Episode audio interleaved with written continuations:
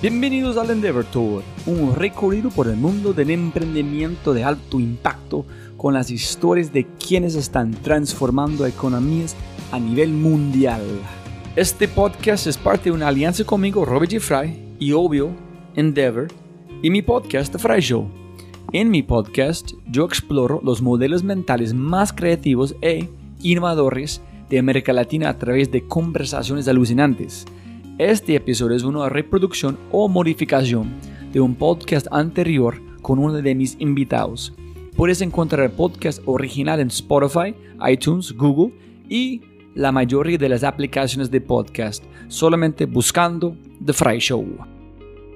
Dicho esto, por favor, disfruten el episodio y muchas gracias por escuchar. Siempre gana más plata, no más tiempo. Entonces, muchísimas gracias por su tiempo. y en el tiempo de su hija también, para participar en esta conversación con nosotros. Gracias. Gracias a ti. Para arrancar, hay mucho de hablar. Sí. Porque uno, ciencia, biología, biotecnología, un lugar como un mundo de muchos hombres un mundo que mucha gente le gusta juzgar, en castigar, porque es dañando el ambiente y no es sostenible en un punto.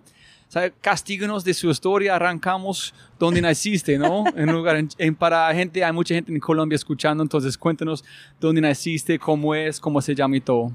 Bueno, yo, yo nací en Antofagasta, en Chile, en el norte de Chile, que es una ciudad minera. ¿Qué, ¿Hasta qué distancia de Perú es? Estamos en avión a cuatro, no, a dos horas de Perú. Son no tan norte-norte. No tan norte-norte, no. no. Tenemos, es, eh, mi ciudad tiene frontera con Argentina, con Bolivia y con Argentina y con Bolivia y no sé si, no, no con Perú. Y eso es en la frontera, en el ah, altiplano. Listo, mm. listo. Ok, sigue, sí. Eh, y entonces, claro, yo soy antofagastina, eh, nacida y criada en Antofagasta, en el norte, y siempre con un, viste que en el, en el desierto más árido del mundo, además. Entonces es increíble eh, el ambiente del desierto, cómo configura a las personas. ¿En qué sentido? ¿Culturalmente? Es, es, es, son personas, eh, sobre todo asociadas a la industria minera, son personas más disciplinadas, más serias, es más riguroso, creo yo. Es más, eh, es rough environment. Eh, Pero desde este ciudad empezó con este estilo culturalmente hace cuántos años? Con el salitre. Y antes de ello era Bolivia. ¿En serio? Sí, este Entonces, territorio... La gente no han cambiado, este estilo, este como... No, porque siempre ha sido un pueblo minero. Cuando era Bolivia era plata, luego fue salitre, cuando fue chileno, después de la Guerra del Pacífico, y luego fue cobre, y ahora es cobre y litio también. ¡Wow! Sí, además es un hotspot para, en el mundo para energía solar. Entonces viene un desarrollo también de aprovechar la energía del sol en el desierto. Entonces, mucho, mucho de trabajo con las manos. Mucho de las manos, muy sacrificado. Imagina, imagina estar en pleno desierto tratando de hacer salitre, eh, minería, sin máquinas, sin, en, en aquellas épocas. No, no, yo vi como unos de sus videos en cuando mostraste un parte de este lugar, se parece como post apolíptico, siempre es algo de futuro cuando nadie tiene vida, todos están tratando de sobrevivir, este como claro, es eh, muy salvaje. Es, es muy inhóspito el desierto. Hoy día, por cierto, tenemos una ciudad muy desarrollada, pero antiguamente no, no era así. Entonces, ¿qué hicieron sus padres? Mis padres, bueno, mis padres... Em, Antofagasta viene de producto de la minería siempre ha tenido inmigración y gran parte, una parte importante de la ciudad fue construida con inmigrantes, eh, inmigrantes croatas, griegos. Em, ¿Pero por qué? ¿Cómo porque era Una, porque era una zona de producción minera importante, siempre lo ha ah, sido. Ah, ok, para trabajar, entonces toda la gente para aprovechar el momento. Y claro, y entonces es muy rica culturalmente eh, hay mucha mezcla. Y en mi caso, mi bisabuelo vino de Inglaterra, por un lado, y por el lado de mi, de mi madre, y por el lado de mi padre, de Portugal. Que en el caso del portugués, que son Chávez, vinieron por el lado de Perú, se instalaron en Perú y luego llegaron a Chile. Y por el lado de mi madre, es más reciente que el de mi padre, pero por el lado de mi padre, de mi madre digo, eh, él trabajaba en la, en ingeniero de agua potable desde Inglaterra y cuando vino por el ferrocarril, por el primera industria de ferrocarril que hubo en el norte, se quedó instalando y trabajando asociado al agua potable en esa época.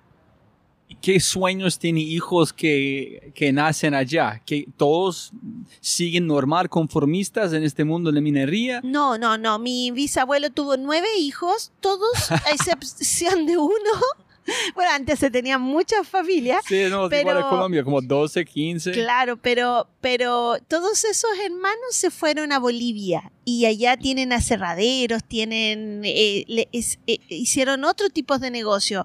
Eh, dentro de los hermanos tenía hasta una monja que salió súper aventurera, anduvo ahí en Ecuador y falleció ella de, porque la mordió una, una araña.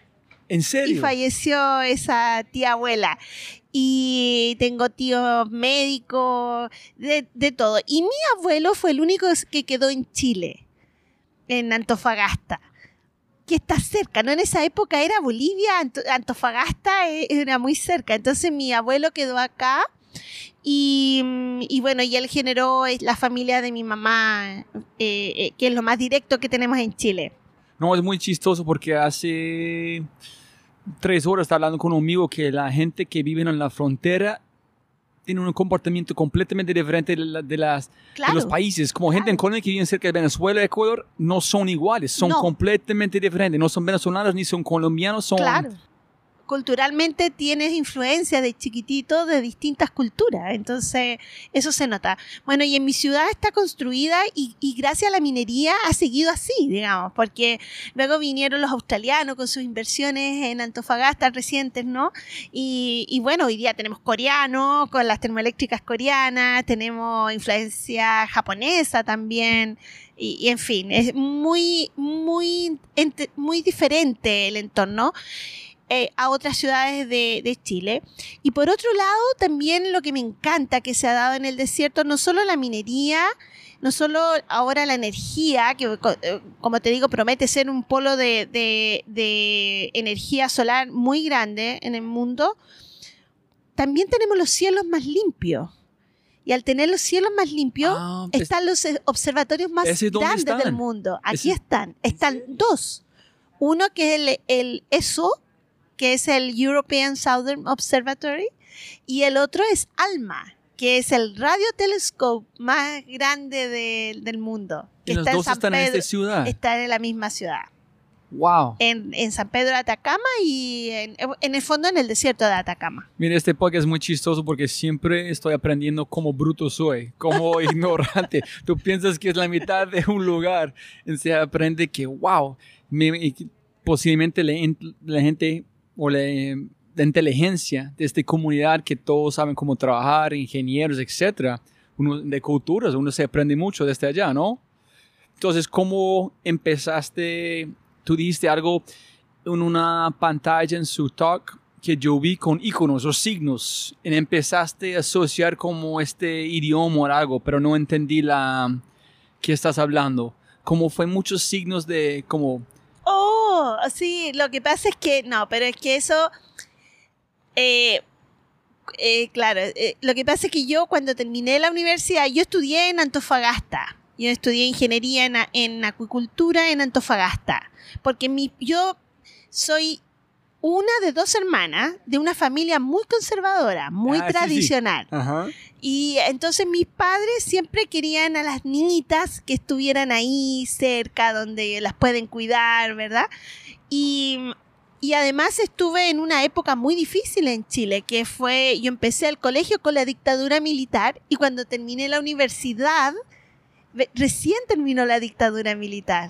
Entonces yo fui criada en un ambiente además muy militarizados, porque en la zona norte de Chile, es- eh, en mi ciudad están todos, principalmente los F-16, porque es una zona delicada de frontera. Ah, sí, ese es donde. Ah, sí, sí. Entonces el ejército es fuerte y siempre lo ha sido.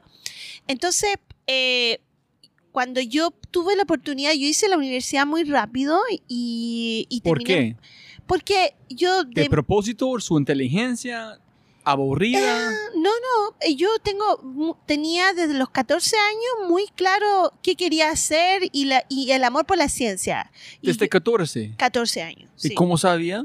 porque yo tuve muy buenos profesores en el colegio y tuve un par de profesoras que me tomaron en la academia científica y empecé a hacer investigación desde los 14 años. Qué suerte. Sí, mucha suerte eh, porque yo era muy inquieta, muy despierta y me aburría fácilmente. Entonces, en el colegio, toda la academia yo podría haber sido ciclista, maratonista, cualquier cosa que yo me propusiera, yo lo hacía, pero entregada totalmente. Pero, Pero lo una que- forma obsesiva. eh, competitiva. Soy muy competitiva. Conmigo y, y con todo. ¿Y con tu hija también Con o no? todo, con todo. Soy muy competitiva. ¿En dónde viene este? No lo sé, yo creo que ¿Sus, por carácter. ¿Sus hermanas iguales? No, con mi hermana somos muy distintas. Y, y somos criadas iguales. Iguales. Mi padre eh, son igual con las dos, pero somos muy diferentes. Listo.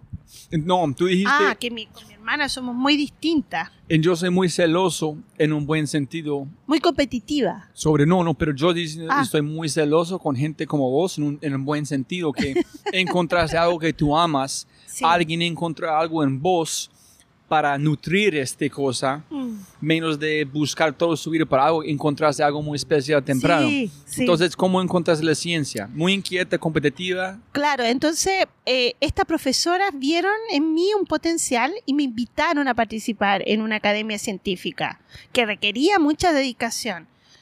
Y, y entonces yo, yo participé y ahí me enamoré de la ciencia. ¿Pero qué parte? ¿Qué la parte, parte? de, de investigación, la parte de hacer, la parte de cómo funcionan cosas que no pueden ver, cómo. Eh, mira, es todo porque hicimos el proceso completo, hicimos el proceso de, de hacernos la pregunta, la hipótesis, luego resolverlo experimentalmente y una vez que tuvimos los resultados, lo extraordinario fue que nos llevaron a, a- a presentar nuestros trabajos a una competencia científica. Y eso es lo que a mí me gustó. Me gustó el poder completar el ciclo con- en forma redonda, porque uno, uno cómo difunde lo que está haciendo y estar con pares, discutir con pares. Y entonces esa competencia se hizo a nivel regional primero, de todos los colegios de ¿Con Antofagasta. cuántas personas en su, en su equipo? Tres personas. Ok, en la razón que pregunto es que yo estudié fisiología, microbiología, anatomía, porque yo pensé iba a ser enfermero, ser doctor o algo. Antes de yo no me gusta la sangre, entonces tuve que renunciar. Pero en la parte de experimentos fue terrible, fue terrible porque yo no tengo paciencia.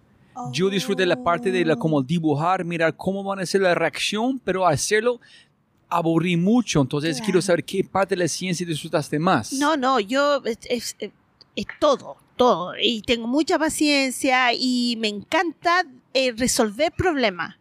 Yo creo que esa parte de ingeniería que yo tengo de resolver problemas, más la investigación de- del gusto, el amor por la ciencia, por el conocimiento, eh, se juntó en temprana edad. A temprana edad. En esta competencia, ¿cuántas mujeres y cuántos chicos? Y bueno, yo estudié colegio de mujeres. Ah, eso fue todo mujeres allá. Sí, yo Ah, agradezco mucho eso, porque eso quitó dentro de, viste que cuando es colegio de mujeres, tienes que elegir, el presidente de curso va a ser una mujer. Y este- en este país, si es un colegio mixto, el presidente de curso siempre es un hombre. Entonces, teníamos que hacernos y organizarnos solo mujeres. Y eso mm, eh, generó buenos liderazgos, hacerse cargo de, de- de hacer las cosas. Y en mi caso éramos tres mujeres y ahora en las competencias a las que íbamos había muchos hombres. Muchos hombres. ¿Qué porcentaje de hombres contra...? Bueno, siempre en ciencia es muy bajo el porcentaje de mujeres. Ese es porque es muy importante que hablamos en que Endeavor dijo tiene que hablar con vos. Es que es Necesitamos más mujeres Necesitamos más disfrutando que mujeres. la potencial, la creatividad que es dentro de la ciencia. Y mira Sí. que es muy chévere. Tú trabajas en biotecnología, que es de nuevo sexy. Sí. Sí, Silicon Valley, biotecnología es el futuro, son los gran pilares que vienen. Entonces tú empezaste en un lugar sexy cuando nadie se importa, ¿no? Sí, sí, sí. Ok, listo. Entonces empezaste a enamorar con la ciencia. ¿Ganaste o no la competencia? Ganamos. Ganamos. claro que sí. Ese Sí, fue que te no. recuerda la competencia. Yo me levantaba pensando en la competencia y me acostaba pensando en la competencia. Y lo ganamos y nos fuimos a la competencia nacional. Y, y vinimos acá a Santiago a competir. ¿Y cómo están la gente? ¿Cómo la gente piensa sobre la gente en su ciudad? La gente piensa en la gente en Santiago. Por en Colombia, los rolos, que la gente de Bogotá, en los paisas, en Medellín, tiene un poquito de conflicto. Los paisas piensan que son los mejores, ro- los rolos también. Ah, sí, claro, porque aquí están las mejores universidades y, Ah, y- y nosotros veníamos un poquito como del pueblo, ¿no? Sí. pero con muchos científicos allá, intelectuales, ¿no? Claro, Tocopilla eh, y Antofagasta han entregado grandes personajes, grandes matemáticos. ¿ah? La Y práctica llega a la teoría, Sí, ¿no? El talento está igualmente distribuido en la población, las oportunidades no. Y, y- y el recurso económico y gente que se quiere ir, gente que está pestada. Entonces, Ok, llegaste y ¿qué pasó en la parte nacional? no, acá nos fue excelente también. ¿Ganaste? Eh, no, no recuerdo si ganamos, yo creo que me parece que no recuerdo. Debemos haber sacado un súper buen lugar porque tuve, tuve muchas celebraciones, pero no me acuerdo si era había un primer lugar o no, o eran los 10 mejores trabajos, una cosa así. No me acuerdo, la verdad. No recuerdo, pero sí recuerdo que como que el premio era venir acá, eso. El premio de haber ganado allá era venir a esta gran conferencia. Acá no era competencia de primer y segundo y tercer lugar, sino que los que ganaban en cada una de sus regiones venía, el premio era venir a esta conferencia. Pero aquí tuvimos la oportunidad de conocer muchos científicos de la universidad. Porque ellos venían muchos personajes a este festival, era como una feria. ¿Y en- por qué dijiste este? ¿Por qué es importante? ¿Porque tú entendiste que tú puedes ganar plata en trabajar con este? ¿Por qué fue importante para vos conocer otros científicos? Por- porque la conversación, Ah, ok. ¿Pero cuántos años tenías en el momento? 15, 14, 15 ¿Y años. disfrutaste ese tipo de conversación en este momento? Sí, porque luego al año siguiente yo empecé a ir a la universidad, de hecho. Ah, sí, es que cuando yo recuerdo cuando tenía como esta edad, yo no... Fue estúpido. No, nunca voy a pensar en ciencia ni hacer esas cosas. Yo no sé cómo personas como vos, tan joven, pueden tener ese tipo de conversación en pensar en cosas mucho más grandes que es el mundo conformista normal. Yo creo porque es un desafío, es, es igual que un deporte, es igual que un deporte, cuando tú eres bueno en algo y, y tienes mucho potencial y, tienes todo un coaching que apoya ese- a que seas el mejor y vas a salir el mejor tenista y sigues esa carrera. Yo creo que en mi caso pasó algo así, yo era muy buena en eso y tuve muchas oportunidades y ayuda en el camino porque a lo mejor no era común encontrar eso. Y entonces ese apoyo me, me hizo, y yo siendo competitiva, me hizo querer avanzar rápido. Eh, yo, por ejemplo, cuando estaba en cuarto medio, venía una prima de mis padres que tenía un doctorado en filosofía y en...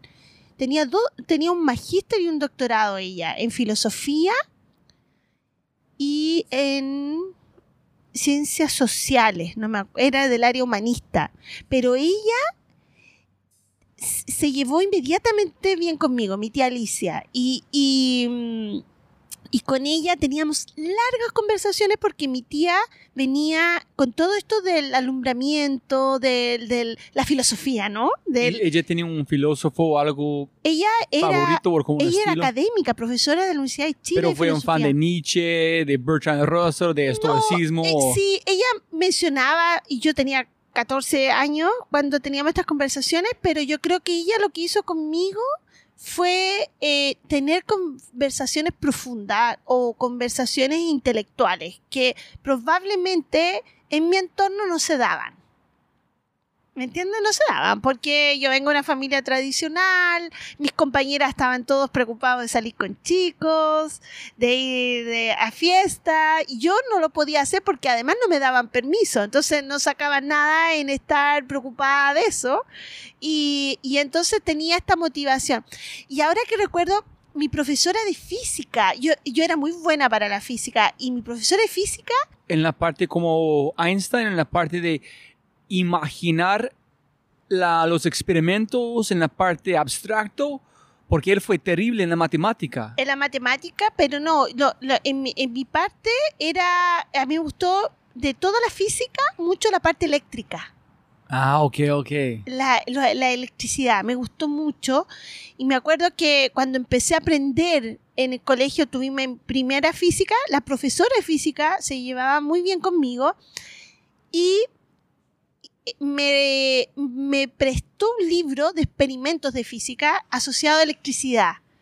Y, y yo hice el libro completo porque era un libro de- experimental. En 15 años, 16 o 14. 15 años tenía. ¿Tú- eh, ¿Tus hermanos son bichos raros también o solamente No, vos? no, no.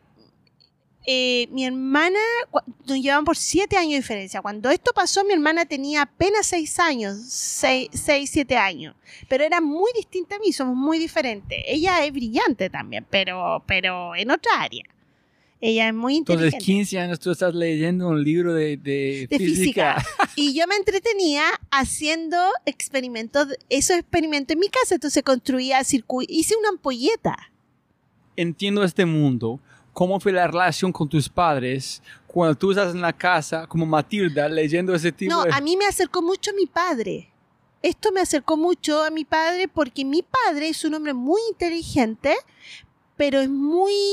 eh, eh, es, es muy habilidoso. Entonces él, por ejemplo, repara motores por aprendiendo solo, es autodidacta. Ah, ok.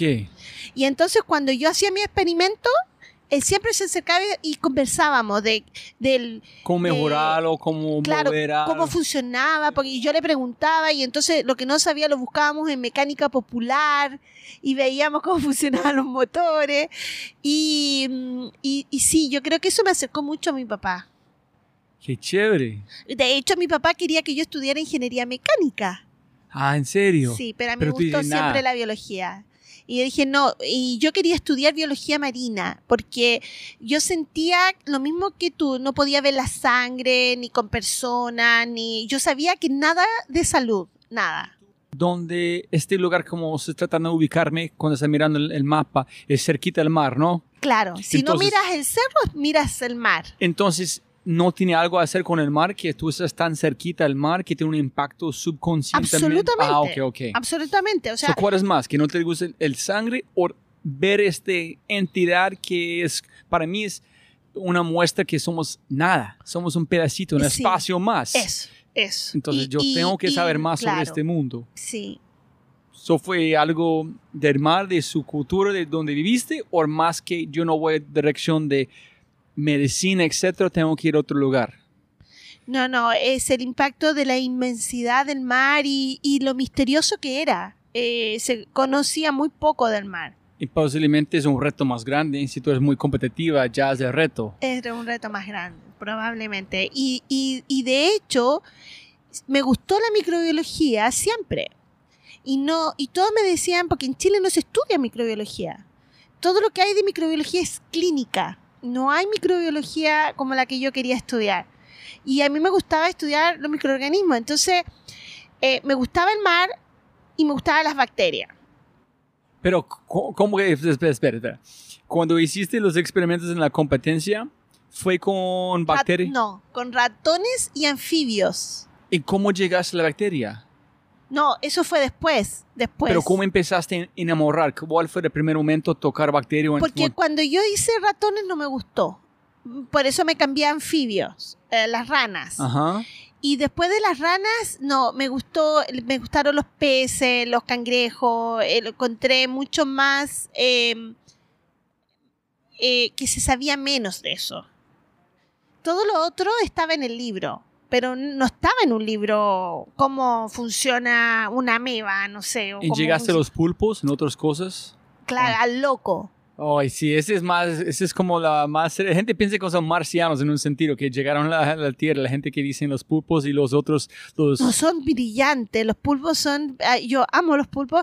Bueno, y en Chile tenemos un molusco que se llama loco, la gente le dice loco, pero es, un molusco gastrópodo eh, que solo crece en Chile. ¿En serio? Sí. No, yo paré comiendo pulpo porque no quiero comer algo que es más inteligente que yo. Entonces alguien dijo como, entonces yo es, yo, yo amé comer pulpo antes, pero después de leer libros sobre los pulpos, no puedo. No, no puedes comer. Es tan inteligente, es como estamos matando un animal tan brillante. También yo empecé como, a veces como, como cerdo, pero son brillantes, también. Y, y, y sabes que hay mucha ignorancia respecto a los animales marinos. Tú, la belleza del mar y sus animales es increíble, increíble. Yo, no sé, eh, encuentras, encuentras eh, cosas increíbles que no, no te imaginas. Formas, eh, formas de vida, inteligencia. Yo no sé si es un... ¿Sabes? Cuando escuchas algo muchas veces tú empiezas a pensar en real. Entonces yo no sé, si es real o no, pero la gente dice que conocemos más sobre la luna del mar. En, eh, bueno, cuando yo tenía este, este, cuando yo comencé con este estudio, eh, se conocía menos del 1% de las bacterias que viven en el mar. Menos. menos del 1%. No se sabía nada. No se sabía que las bacterias en el mar son responsables, por ejemplo, del calentamiento global o están involucradas en el calentamiento más que, global. Sí, más que los árboles. Sí. No se, no se sabía nada. Y hoy se sabe un poco más, pero en mucha ignorancia. Cuando uno dice bacterias, piensa en un patógeno. Y, solamente el 1% de las bacterias son patógenas. No, ese libro van a decir es que son buenas. son muy buenas. La vida es posible gracias a las bacterias y, nadie, y, la gente no lo sabe. ¿Cuál fue el próximo paso después de enamorar con la bacteria? ¿Y dónde estudiaste? ¿En cómo llegaste a Japón? Porque yo estudié arquitectura con un énfasis en arquitectura japonés. Ah, bueno. Entonces yo amo... Sí, claro. No, y, mi universidad de Kioto tiene uno de los mejores arquitectos de Japón.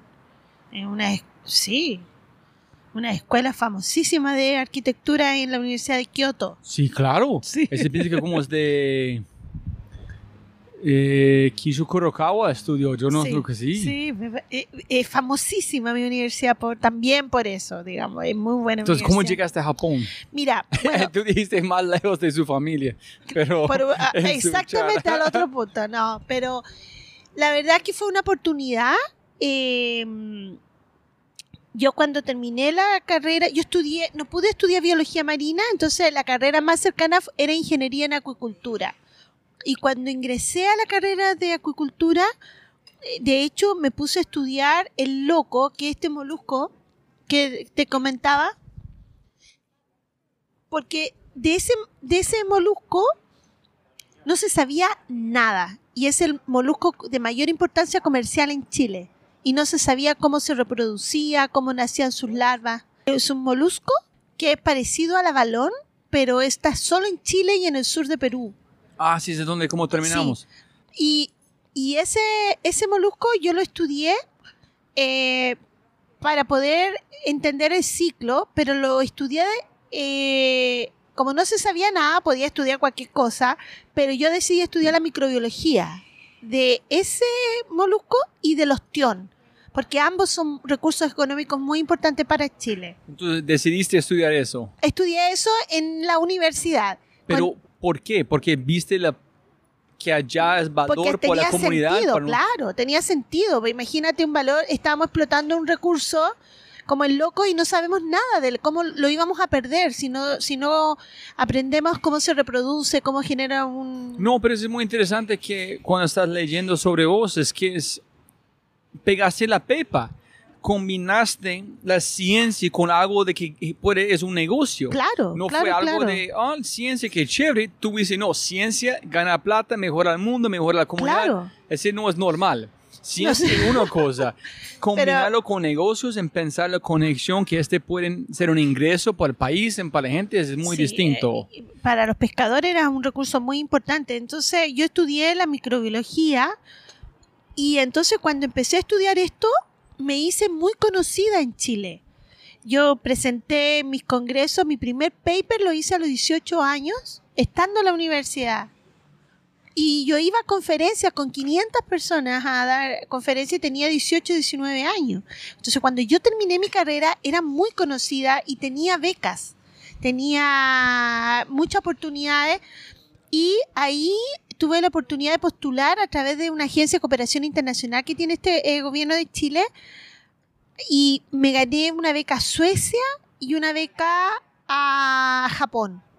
Y en este momento tú estás consciente de su poder, de su capacidad de aprender, divulgar, en hacer cosas que nadie más hace. ¿Tú estás consciente en el momento de su superpoder?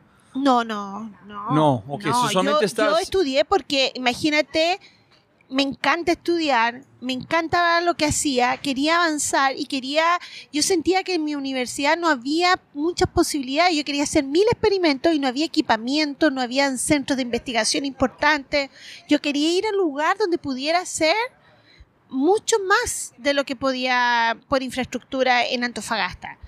Y obviamente Japón porque el mar y yo o no? Y yo elegí la, Japón por varias razones. Una de ellas es porque me dejaba hacer el magíster primero. Entonces yo iba a tener más tiempo para estudiar. Ah, ok. más tiempo para experimentos. más, tiempo con el mejor laboratorio. Claro. Y segundo, porque en biotecnología era muy avanzado. Los laboratorios tenían muchos recursos. Entonces, si yo, yo sabía que si necesitaba un instrumento, en alguna parte de la universidad iba a estar. es una universidad que gana premios Nobel. Los profesores están pensando quién están compitiendo para el premio Nobel. Pero ¿cuánto tiempo demoraste para investigar en tomar esa decisión? ¿Muy rápido? Ya no, rápido. Yo postulé, yo terminé mi carrera y postulé a la agencia de colaboración. ¿Japón en cuál fue la otra opción? No, postulé a la agencia y de la agencia me gané esas dos becas. Y cuando tuve que tomar la decisión, la elegí por Japón por esta inmediatamente por esas razones. Pero tú encontraste la información, alguien más regaló la información. No, no, en, en mi universidad eh, había llegado un profesor que había estudiado en Japón. Ah, ok, ok. Y él hablaba muy bien de Japón y él decía, no, vale la pena. De Suecia no sabía mucho, pero me había ganado la beca porque el microbiólogo que me recibió en Suecia, me, me, yo le escribía, yo estaba en la, en, el, en la universidad y yo le escribía a los autores de los papers. Entonces yo, por ejemplo, había una gran microbióloga que se llama Rita Colwell, que yo leía todas sus publicaciones y entonces muchas de ellas yo no tenía acceso porque no existía la internet. Entonces yo le escribía y le pedía que me mandara los papers y ella como es mujer científica eh, me los mandaba. Después yo la conocí en una conferencia en Japón y ella se acordaba de mí y me dijo que ella le llamaba mucho la atención que una mujer de Chile le estuviera pidiendo sus trabajos. Entonces ella se acordaba de mí.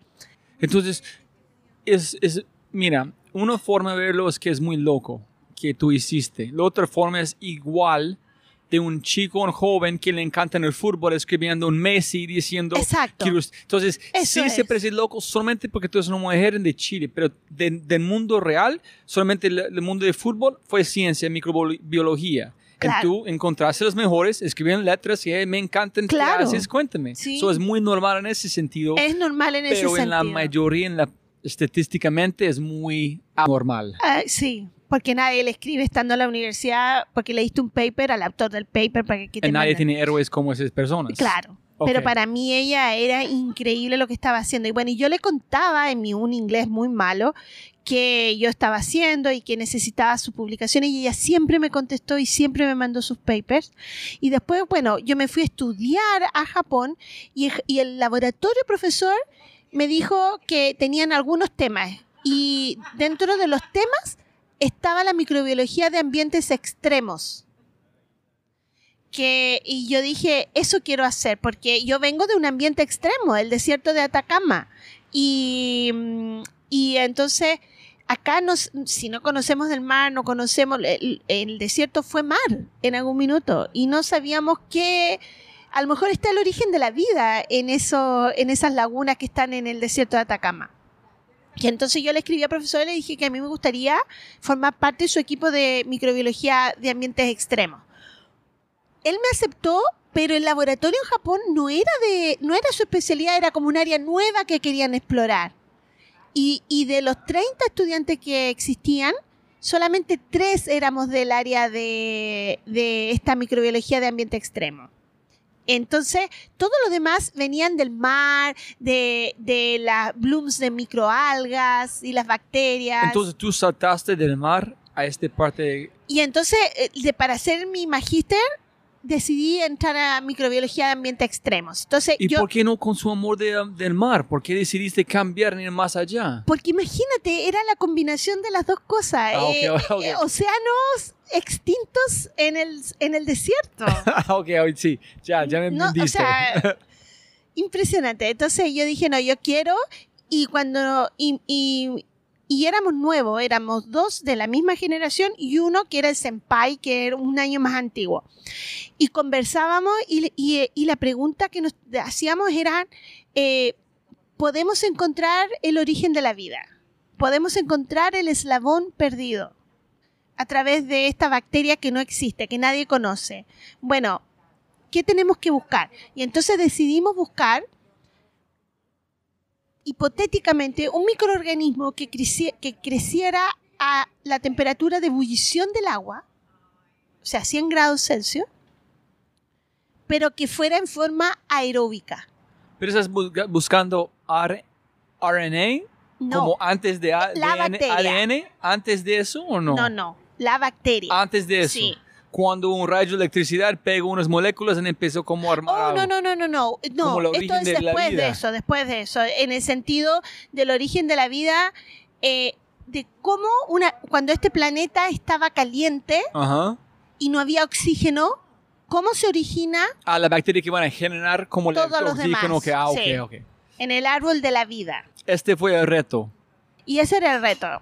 Y entonces, entonces los So, japoneses... 18 años o No, 18? ya tenía 21. 21 cuando fui a Japón había terminado la universidad Ajá. y entonces ya tenía 22, 22 años. Entonces, cuando fui. 22 años saliendo de Chile, de este, de este lugar en desierto, a Japón para encontrar la origen, origen de del la vida. oxígeno de la vida de las personas. Sí.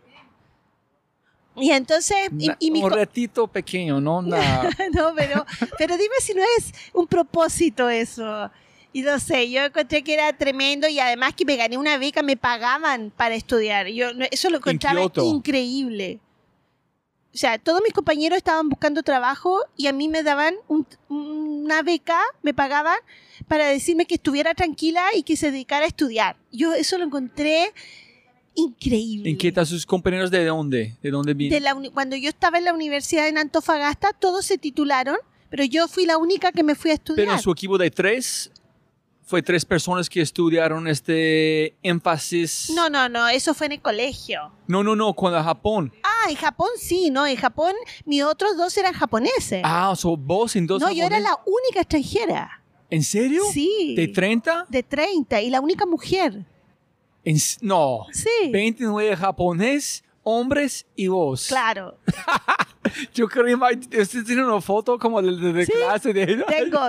¿En tengo. dónde estás? ¿En el centro? ¿Dónde? Estoy en, un- en el costado derecho. Yo quiero ver esa foto. Son Sí. 29 japoneses y Tengo vos. una foto con es más linda la foto porque la foto es cuando mi profesor se jubiló, que el que me recibió se- recibió se jubiló cuando yo estaba haciendo el doctorado. Y él vinieron todos los alumnos que se graduaron en la vida con él. Todos a la ceremonia, porque para allá gradua- se jubilarse en la Universidad de Kioto es un es un tema En Japón. en Japón. Y fue en el Miyako Hotel, que es el mejor hotel de Kioto. Fue una ceremonia increíble. Vinieron todos, de todos lados, todos los que se doctoraron con él. Y él, y entonces, todos son hombres, y, excepto la secre- dos secretarias, mi otra compañera que llegó después de Corea, yo y la señora. Y se acabó. No hay más mujeres. Pero mira, cuéntame cómo, eso es para la gente escuchando, es ellos dicen que muy pronto Japón no van a tener personas, van a perder personas porque la población es tan viejo, eso es porque están estudiando robótica para cuidar a esas personas, porque los hombres quieren una mujer que no gana más de ellos, que hacen cosas normales, entonces las mujeres escapan, buscar otro lugar donde pueden encontrar su poder, no vuelven a tener hijos en Japón. Entonces, ¿cómo tú entraste en el mundo de ciencia en ser la única, en tener poder, en no ser como no juzgada por ser mujer, porque Ah, tú pero eres es que de yo otro- no pensé eso. Pero ellos, A ellos fue difícil, pero yo soy muy adaptable. No, no me hice problema. y también porque chilena, no de Japón, entonces posiblemente, ah, extranjera ya o no. No, pero además que al principio era como extraña porque era mujer, y, pero mm, ocurrió algo muy simpático. Los hombres y las mujeres hablan diferente en Japón, tienen vocabulario distinto. Entonces cuando yo aprendí japonés, yo primero tuve que estudiar japonés seis meses. Y cuando ingresé al laboratorio, yo tomé la decisión de no hablar como mujer, sino que hablar como hombre. ¿En serio? Mm, Fue una cosa muy consciente. Sí, ¿Para qué? Para no perder su valor en la porque yo conversación. sentía que si yo, si yo tomaba una actitud de, de hablar diferente, iba a ser tratada diferente. Entonces yo dije, yo no quiero que me traten diferente, yo quiero ser uno más. Pero fue más como su poder como una mujer, que yo no voy a aceptar este, yo no voy a hablar como este, o más Fue, yo necesito recibir mis ideas, la gente tiene que entenderme, en si yo hablo como sí, este. Ah, más sobrevivencia. Y también para ser más cercana. Entonces mis compañeros al principio les causaba mucha gracia y se reían conmigo. Y yo me reía con ellos. Y entonces yo era, yo soy más extrovertida. Y entonces nos reíamos y nos hicimos grandes amigos, muy buenos amigos. Eh, y entonces ellos pensaban que yo mm, había aprendido mal japonés pero en una oportunidad me hicieron una entrevista en la televisión porque Chile había ingresado al APEC y no tenían ningún chileno en Kioto y querían hacer una entrevista a un chileno por la APEC. Y entonces la única chilena allá también. yo era la única chilena y que estaba en la universidad. Entonces me llamaron por teléfono de la televisión y me dijeron si podían ir a entrevistarme. Y yo los recibí en el laboratorio, pero cuando me entrevistaron yo hablé bien japonés, como mujer, porque iba a salir en la tele. Y, y entonces mi profesor vio las noticias ese día. Y cuando me volví al otro día, me encontré con él y él me dijo, Pamela, Pamela San, me dice, yo la vi en las noticias ayer. Y yo, ah, sí, profesor, si me vinieron. Pero usted habla bien japonés, me dice. ¿Por, ¿Por qué habla así acá? Como que le sorprendió. Y entonces yo creo que ahí se dio cuenta que no es un tema que de no poder, sino que yo quería ser tratada igual. Y eso se cambió una dinámica de, de entenderme porque yo también era, era la Pamela. Entonces, después venían mujeres, muchas mujeres se entusiasmaron en ingresar porque estaba yo a la escue- al laboratorio y a las mujeres, le- a ellas le exigían, era japonesa, y le exigían que, eh, que, que le enseñaban y le exigían como japonesa. Entonces ella siempre le decía, pero ¿cómo y la Pamela? Entonces ellos decían, es que la Pamela es la Pamela. como que era una cosa rara yo. y me querían así, entonces era la excepción nomás. Pero eso me generó muy buena relación con mis compañeros. ¿Y tú todavía tienes contacto con la universidad allá? Sí. ¿Y, y más mujeres entran? No sé ahora, pero en, cuando yo, después que yo ingresé, a lo, cuando estaba en el doctorado, ingresaron tres, cuatro mujeres, que eso era mucho para mi ¿Y laboratorio. japonesas? o Japonesa. ¿En ellos hablaron en la forma vieja también? Sí. So, ellos adaptaron tu estilo. No, el- no.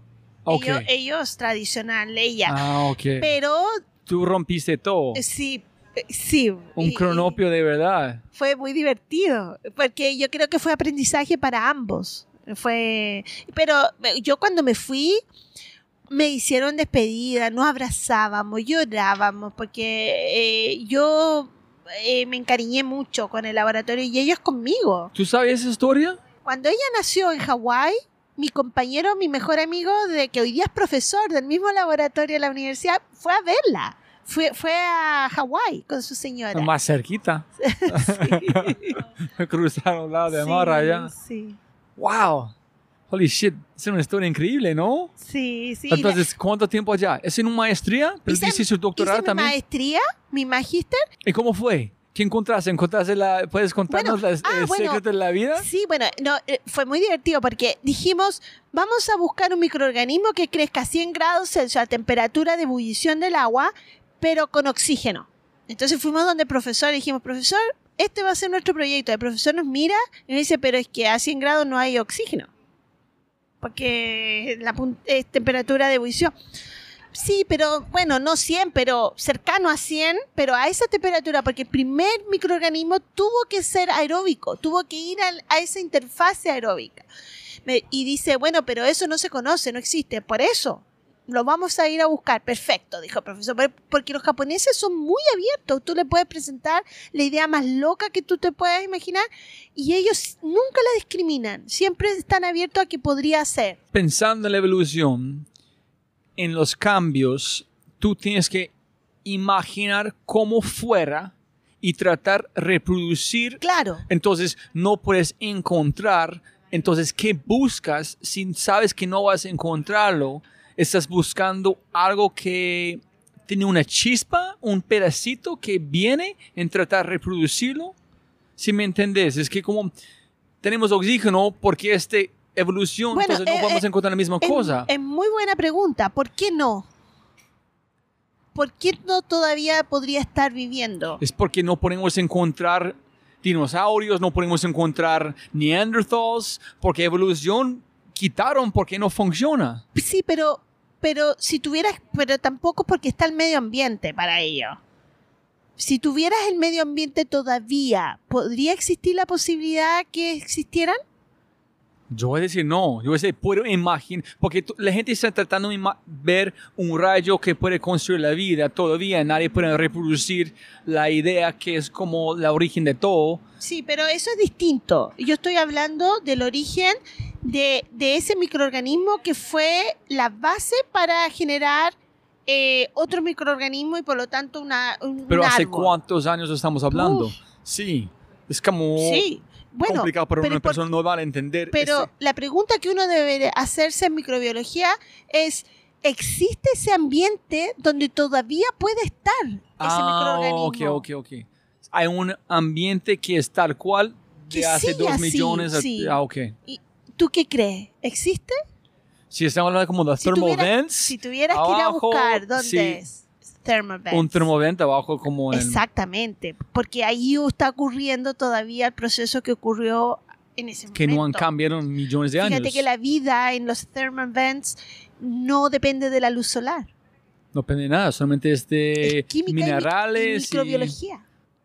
Y eso se ha mantenido. Entonces, ¿por qué no podríamos encontrar ahí este microorganismo? ¿En qué encontraste? ¿En cómo? ¿En Y- tú fuiste en un... Fuimos abajo? a un volcán submarino. ¿En un nave del mar? ¿O como En- alguien, alguien más fue o cómo hiciste? Y Sí, se armó un buque de investigación porque profesor, estoy en Japón, ahora puedo pedir lo que yo quiera.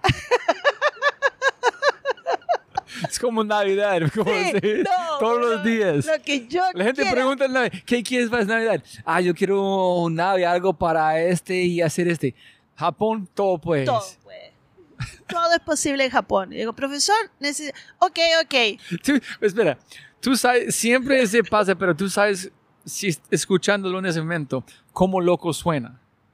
Empezando donde arrancamos, en este lugar en Chile, hasta este encontrar el origen de la vino como oxígeno en Japón, es algo, es, es como, es, es tan loco que no puedes imaginar, es más loco de... Cuesta entenderlo, cuesta, cuesta... Pero fue así, fue oportunidad. Listo, ok, entonces fuiste a un buque en ya, ok. Y nos embarcamos en un buque y a través tuvimos que ir al medio del Océano Pacífico, luego bajar hacia Japón y en el sur de Japón encontramos, había un ambiente mm, con volcán submarino no tan profundo que se podía bucear, se podían tomar muestras. ¿Hasta qué profundidad fuiste? ese volcán debe haber estado 40, 30 metros, no más que eso. Pero fue muy bueno. Y, mm, y fuimos y tomamos las muestras y el buque es un laboratorio científico. Es un buque con, con estufas, con... con, So, con estás y- abajo en el no, mar haciendo experimentos. experimento ahí, t- entonces tú te incubamos todo y, y nos demoramos una semana en volver a la costa a- para bajarnos y, y en ese trayecto incubamos a 100 grados Celsius y empezaron a crecer los microorganismos. Eh, Pero, eh, cuéntanos el tiempo o el time frame de un científico, un científico abajo del mar. Encontraste algo, hiciste algo, ¿cuánto tiempo de hacer cosas para empezar como mostrar que sí funciona? ¿De una? ¿Como encontrar el resultado pero ya? imagínate, eh, hicimos una incubación en un medio aeróbico y creció. So, teoría hasta práctica en solamente Nunca profundizar. ¿o no es? nadie lo había hecho. ¿Cómo así? ¿Porque nadie han preguntado? porque nunca nadie fue a hacer a buscar un microorganismo en esa condición. Esa es como la, esa es, es la ciencia creativa. Pregunta las cosas que nadie más pregunta, que son Exacto. muy sencillos. ¿Sí? Entonces, co- ¿qué dijeron sus dos como compañeros No, fue, japonés? fue una cosa pero impresionante, se comunicó a todas partes. Pero eh, bajo del mar, ¿cómo fue la experiencia ya cuando No, no, encontraste? no, esto fue tomar la muestra nada más y después luego volver al buque que estaba arriba Ah, ya, ya, y yo- yo entonces pensé hacemos los primeros ah. experimentos ahí con traje de baños y con, con abrigo y manta porque hacía mucho frío. ¿Porque la emoción de hacerlo o no? ¿O por el frío? No, frío, frío. Ok. Y además el mareo, porque también se, se movía mucho. Y hicimos todo eso, inoculamos y esperar. Y esperar a ver qué crecía. ¿Cuánto tiempo tenía que esperar? En este caso esperamos dos días que empezó a crecer. Ah, ok, dos días. Y lo único que queríamos era volver al laboratorio para ver al microscopio si era o no era. Pero en el buque teníamos microscopio y veíamos. Y decíamos, pero no puede ser, esto es... Es espera, a la- espera. Entonces, estás dos días pensando qué tal, qué tal, qué tal. Un científico piensa que siempre es posible, esperando Sí. lo real, o no sabes y no tiene expectaciones. No, uno siempre tiene una hipótesis. Eh, uno siempre eh, piensa que tiene un sustento lo que va a hacer, ¿no? Esos dos comienzos como muy calmados, como japonés, sin, sin energía. Sí, no, mi, mi- todo muy. Pero esto fue emocionante. Entonces, fuiste Fue muy emocionante. microscopio. ¿Quién fue la primera persona a verlo? Mi compañero ¿En qué dijo? ¿Cómo que fue su cara? decía. eh, sí, me decía, parece que está creciendo. y yo lo tomaba el tubo y te quemaba, son 100 grados Celsius. Entonces tenías que ponerte un, un mitón de estos para tomar las ollas, cosas calientes. Está turbio. Vamos a ver el microscopio. Se mueve, se mueve, pero ¿qué es eso? Oh, no sé. hay que hacer el ADN, hay que ver.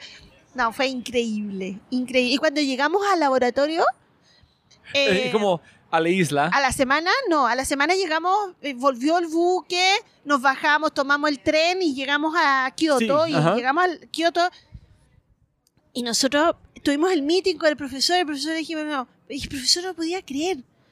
Ya, ya, pero tranquilo, tenemos que hacer todos los cultivos. para que publicar papel Claro, porque ah, muchas veces, no, y porque tú puedes crecer una vez, pero no necesariamente volver a crecer. Y, y no, y So no- tuviste que reproducir qué hiciste. y no, y los equipamientos no existían para ese tipo de microorganismo.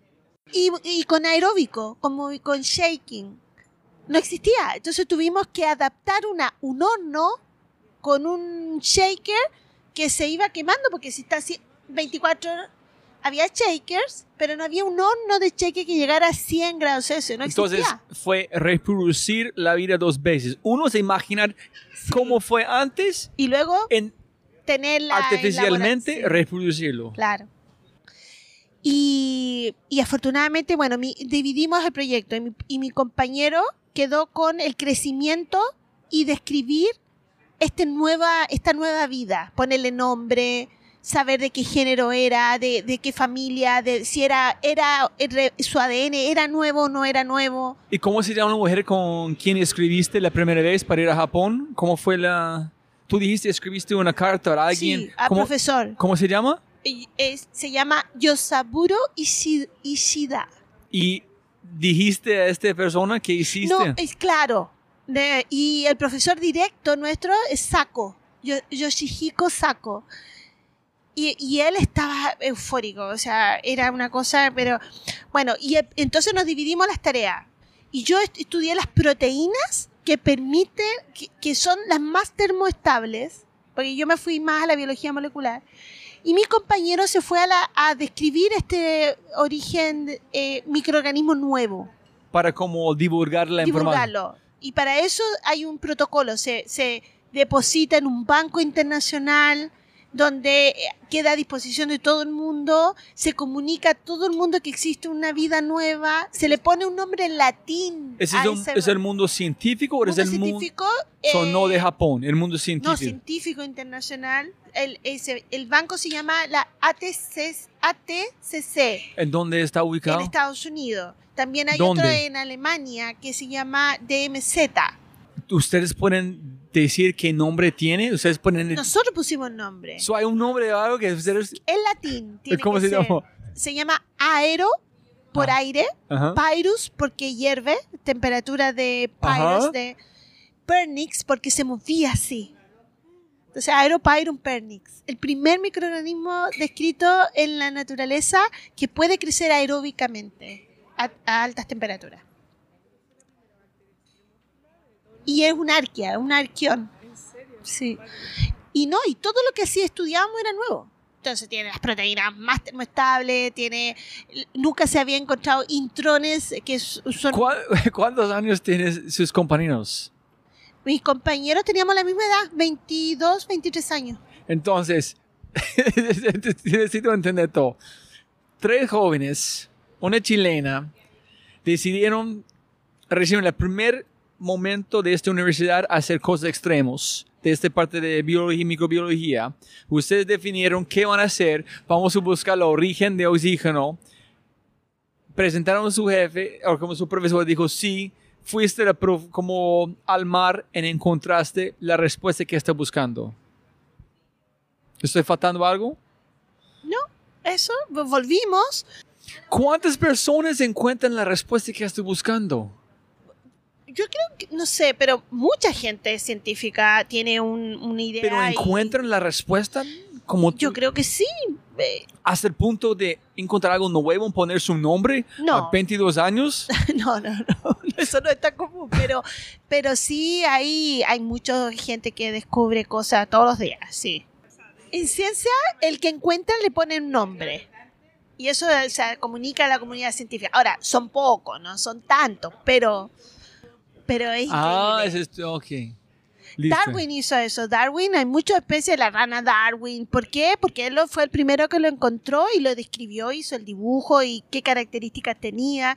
Y entonces son grandes exploradores que ha tenido. Pero el sabes que en el mundo de, de, um, astrofísico, si encuentras un asteroide, tienes que poner el nombre de alguien más. No puedes poner tu nombre. Tú tienes que inventar a alguien que no tiene su nombre. Tienes que como respetar a alguien más. O sea, el- hay reglas para poner nombre. En la ciencia igual no es que le puedas poner Pamelus, no.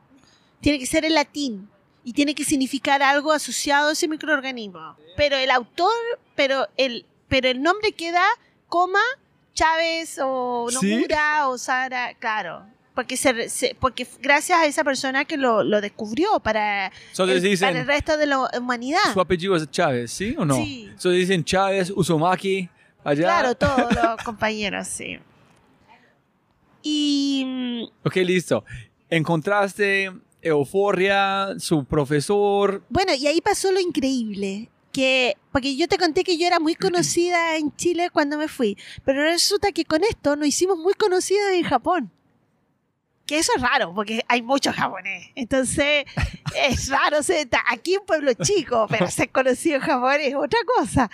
Y, y resultó que yo era muy conocida y mm, mi laboratorio este fue un hallazgo tan importante que mi laboratorio volvió su principal investigación a extremófilos. Y se convirtió en uno de los principales laboratorios extremófilos de Japón. Gracias a este primer... Sí. Entonces cambió, giró y se cambió el nombre además, porque cuando yo llegué, el laboratorio se llamaba de microbiología acuática, por eso mi, mi magíster es en microbiología acuática. Pero cuando me doctoré, cambió de nombre a microbiología molecular y biotecnología.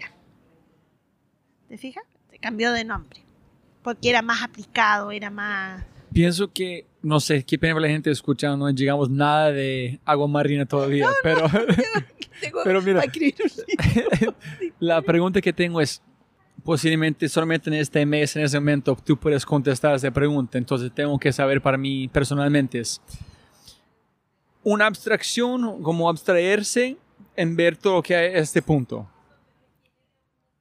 ¿Es escrito en el universo o aleatoriamente, matemáticamente, sí es bajo de probabilidad, pero pasó para este, no pasó porque tiene que hacerlo, si me entendés. Es la probabilidad que tú hiciste desde un punto donde estabas para llegar a este punto, en todo donde esta conversación donde estamos, matemáticamente es, es casi imposible imaginar. Pero el mundo es que en un libro que tengo que mostrarte es alguien ve su molécula moviendo en agua, se parece que tiene una dirección, pero no tiene dirección. Es miles y miles de otras moléculas pegándolo en la gente afuera tiene, tiene dirección, pero no tiene dirección. Solamente es, es, matemática, es física. So, ¿Tú piensas que llegaste donde estás de cultura, de, de suerte que tuvo que pasar? ¿O fue es un, una ecuación matemática en el universo? Yo, creo que, que cuando uno se pone un objetivo, un objetivo, eh, tú llegas de diferentes formas, pero llegas. Y por ejemplo, yo siempre tuve claro que quería estudiar. Yo sé, a lo mejor no habría sido Japón, pero habría sido Suecia o Alemania, pero yo habría estudiado y habría sacado el doctorado. El doctorado yo lo iba a sacar sí o sí. Mm, y, y hay cosas que sí son, que ocurren eh, como te voy a contar más adelante con otras cosas, porque imagínate yo de los 14 años que dije voy a ser científico. ¿Cómo llego a ser emprendedora? Si yo toda la vida me preparé y miré la ciencia, yo quiero hacer ciencia. Entonces, hay cosas que son casualidades en el sentido de que da lo mismo el camino que tomaste, lo importante es que cumples el objetivo. Y yo creo que cuando uno se, se traza esa mirada, donde pones esa vista, tú llegas. Y eso, eso en, el caso, por ejemplo, de emprendedores, cuando tienen un sueño grande, no importa si se caen, si lo hacen por... Pero tú tienes claridad de dónde quieres llegar con ese sueño, la gente va a llegar.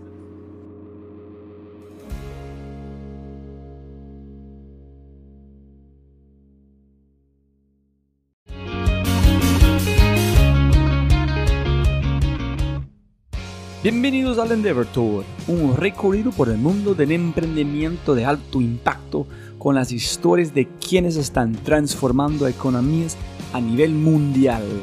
Este podcast es parte de una alianza conmigo, Robert G. Fry, y obvio, Endeavor, y mi podcast, The Fry Show.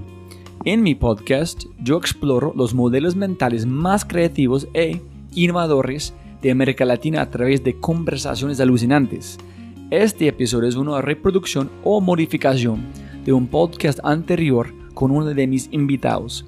Puedes encontrar el podcast original en Spotify, iTunes, Google y la mayoría de las aplicaciones de podcast, solamente buscando The Fry Show. Dicho esto, por favor, disfruten el episodio y muchas gracias por escuchar. Yo siempre tuve claro que quería estudiar yo sé, a lo mejor no habría sido Japón, pero habría sido Suecia o Alemania, pero yo habría estudiado y habría sacado el doctorado. El doctorado yo lo iba a sacar sí o sí. Mm, y, y, hay cosas que sí son, que ocurren, eh, como te voy a contar más adelante con otras cosas, porque imagínate yo de los 14 años que dije voy a ser científico. ¿Cómo llego a ser emprendedora? Si yo toda la vida me preparé y miré la ciencia, y yo quiero hacer ciencia. Entonces, hay cosas que son casualidades en el sentido de que da lo mismo el camino que tomaste, lo importante es que cumples el objetivo. Y yo creo que cuando uno se, se traza esa mirada, donde pones esa vista, tú llegas.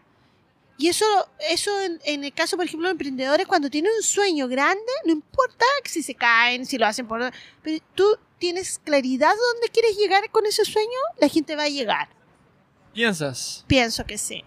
Un astro, el astrofísico en mi podcast dijo que estamos como una morcilla en cuatro dimensiones. Que si cortas este morcillo, este como chorizo aquí, es este donde estamos. Pero tú, hasta el futuro, en el pasado, existe en el mismo momento. Solamente podemos ver este pedacito en este momento. Posiblemente es un, tú has vivido Suiza como todas las vidas posibles al mismo tiempo. Solamente es el uno con el presente que, tú, que podemos entender. Yo no sé.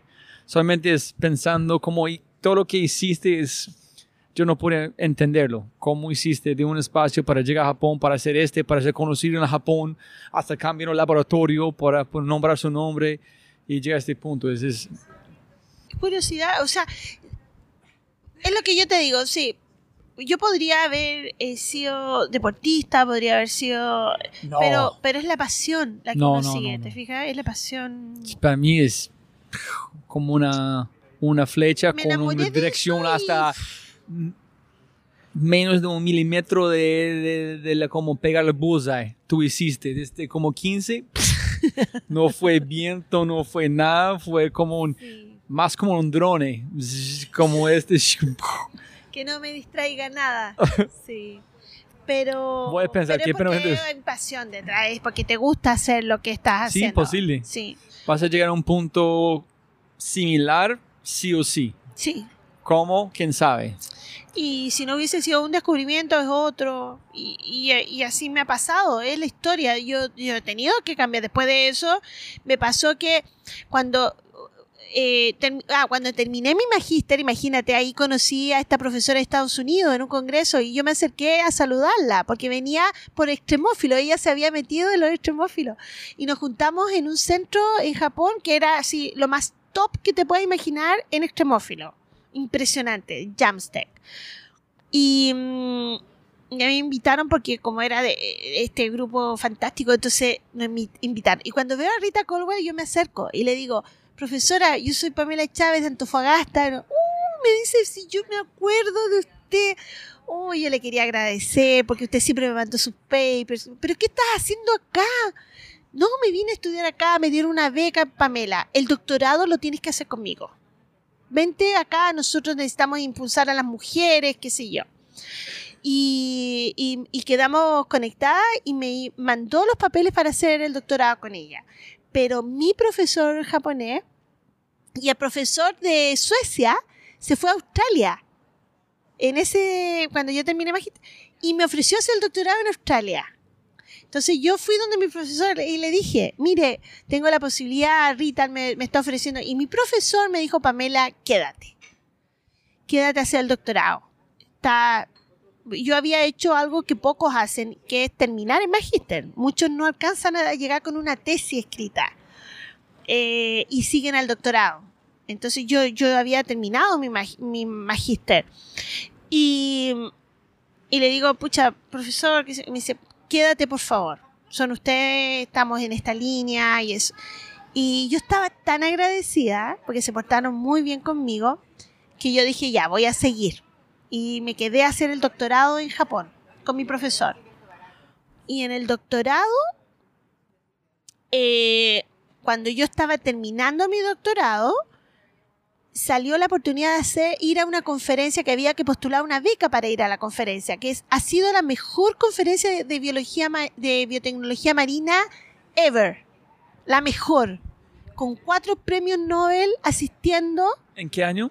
Eso fue en el 1998. Y fue en Italia. Y fue inmenso el congreso. Y me gané una beca. Pero yo te, Una, una cosa repitiendo. Gané, gané, gané, gané. Porque es que tú concursas y No, te no, gana no, la beca. es- es chévere. Así es- se dice, ¿no? De- Pero, pero nunca mencionaste yo quería ganar, solamente yo hice este no, no, y gané. no. la- hice yo este, y postulé y, y me aceptaron. Y resulta que la, el congreso era septiembre y volvíamos en octubre. O sea, la última semana de septiembre volviendo en octubre. Y yo el 4 de diciembre entregaba mi tesis doctoral. Entonces le digo al profesor, profesor, voy a congreso de acá, me gané esta beca, así que eh, voy a presentar mi trabajo doctoral ahí. Y el profesor me dice, no, no puede. ¿Por qué? No puedes, Pamela, porque el 4 de diciembre tienes que entregar tu tesis. Y éramos cuatro los que nos graduamos, cuatro compañeros. Me dice, y, y a ti te cuesta más que mis compañeros. A mí me costaba más el idioma que mis compañeros. Entonces tú deberías preparar y entregar un mes antes para revisar, corregir. Y yo le digo, profesor, yo voy a ir a la conferencia. Yo tengo que ir. Yo esta conferencia no me la puedo perder. Yo le prometo que tengo la tesis. No duermo, no, no como, no, pero yo la tengo. Que no, que no, que no. Y me fui igual. Me porté mal. Lo desobedecí. Eso no se hace en Japón. dije, profesor, yo le, me voy, pero le prometo que voy a cumplir. Yo nunca lo he defraudado, así que yo voy a cumplir. Mi profesor quedó así, pero... Pero cuando fui a, esa, a esto, los, los becarios teníamos que presentar posters. Y entonces eh, estaban por- ¿Posters? posters de presentación, como un póster. con- Y, y entonces tú das toda tu explicación con el póster, ¿no? Entonces, eh, eh, y cada sesión, que es un corredor lleno de pósters, y con ahí uno explicando, tiene un jurado. Y el jurado elige el mejor póster. Y ese, ese trabajo tiene derecho como premio a presentar oral. Una Una gente presentación. ganó estos premios de Nobel de Paz y el Nobel de como los premios Nobel en esta conferencia. Ajá. ¿Quién fue? Ah, fue- no, económicos. fueron, fueron eh, de proteína, premio Nobel eh, basado en química, el premio Nobel de química con todo un estudio de proteína, estabilidad de proteína. Fue el del ADN también, con Berg. Fue, eh, fue, y dos más que no me acuerdo, pero eran cuatro premios Nobel. Entonces tú ganas si ganas este póster puedes presentar allá también. Y, y- y bueno, ellos eran los lectures. Los lectures los daban los premios Nobel. Y luego venían grandes científicos de todas partes que daban las presentaciones Pero en frente público. Frente público, lleno. Entonces con el mejor póster tú puedes hacer. Sí, entonces había una sesión que los premiados de los pósters, que eran los mejores trabajos de cada sesión, podían en esta sesión presentar. Entonces, ¿Cuántos pósters? era uno por uno por, por área. ¿En cuánto en total? 500, Ok. éramos 10, Ajá. ¿ya? Era una cosa impresionante. Entonces, el jurado que seleccionó, se- yo- me, me seleccionaron a mí, mi trabajo. Y yo gané esa, esa, esa, esa sesión. Y dentro del jurado había un americano que era un profesor de la de Hawaii University. Ah, ok. Y él se acercó y me dijo, Pamela, tu trabajo es increíble. Yo te ofrezco una posición postdoctoral. Y yo te quiero en Hawái. ¿Cuándo terminas el doctorado? No, yo, bueno, entrego mi tesis en diciembre. En, enero doy mi presentación Para de su defensa. doctorado, para, como El doctorado. de en Japón. Claro, porque yo me volví a Japón. Yo estaba en el último año de doctorado en Japón. Ajá. Y en diciembre entregaba mi tesis. Sí, Para- correcto. Ajá. Entonces, en, en septiembre me fui a la conferencia. Entonces, el profesor me dijo, yo quiero darte una posición postdoctoral. Después Ah, del ok, doctor. ok, ok, post. Claro, es como una posición de trabajo ya. De pagado por pagado investigar, por- seguir su por educación. investigador, sí. Ok. Sí. Entonces yo pensé que era broma. Que yo dije, no, este, está enamorado, dije yo, a lo mejor, no sé.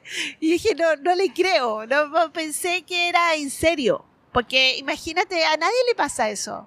Entonces yo pensé que era broma. Pero hice mi presentación y entonces a mi profesor en Japón lo felicitaron. Le dijeron, excelente trabajo de Pamela, salió premiada, qué bueno que vino. Entonces él se tendría que sentir orgulloso, porque hice un buen trabajo. Entonces lo llamaron y le dijeron, Pamela, extraordinario aquí, que ella así que te felicito.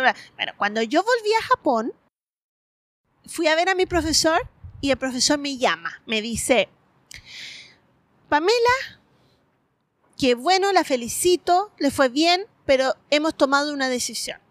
usted no va a entregar la tesis el 4 de diciembre, la va a entregar el 4 de noviembre. Eh, Oye, espera, septiembre, octubre en Italia.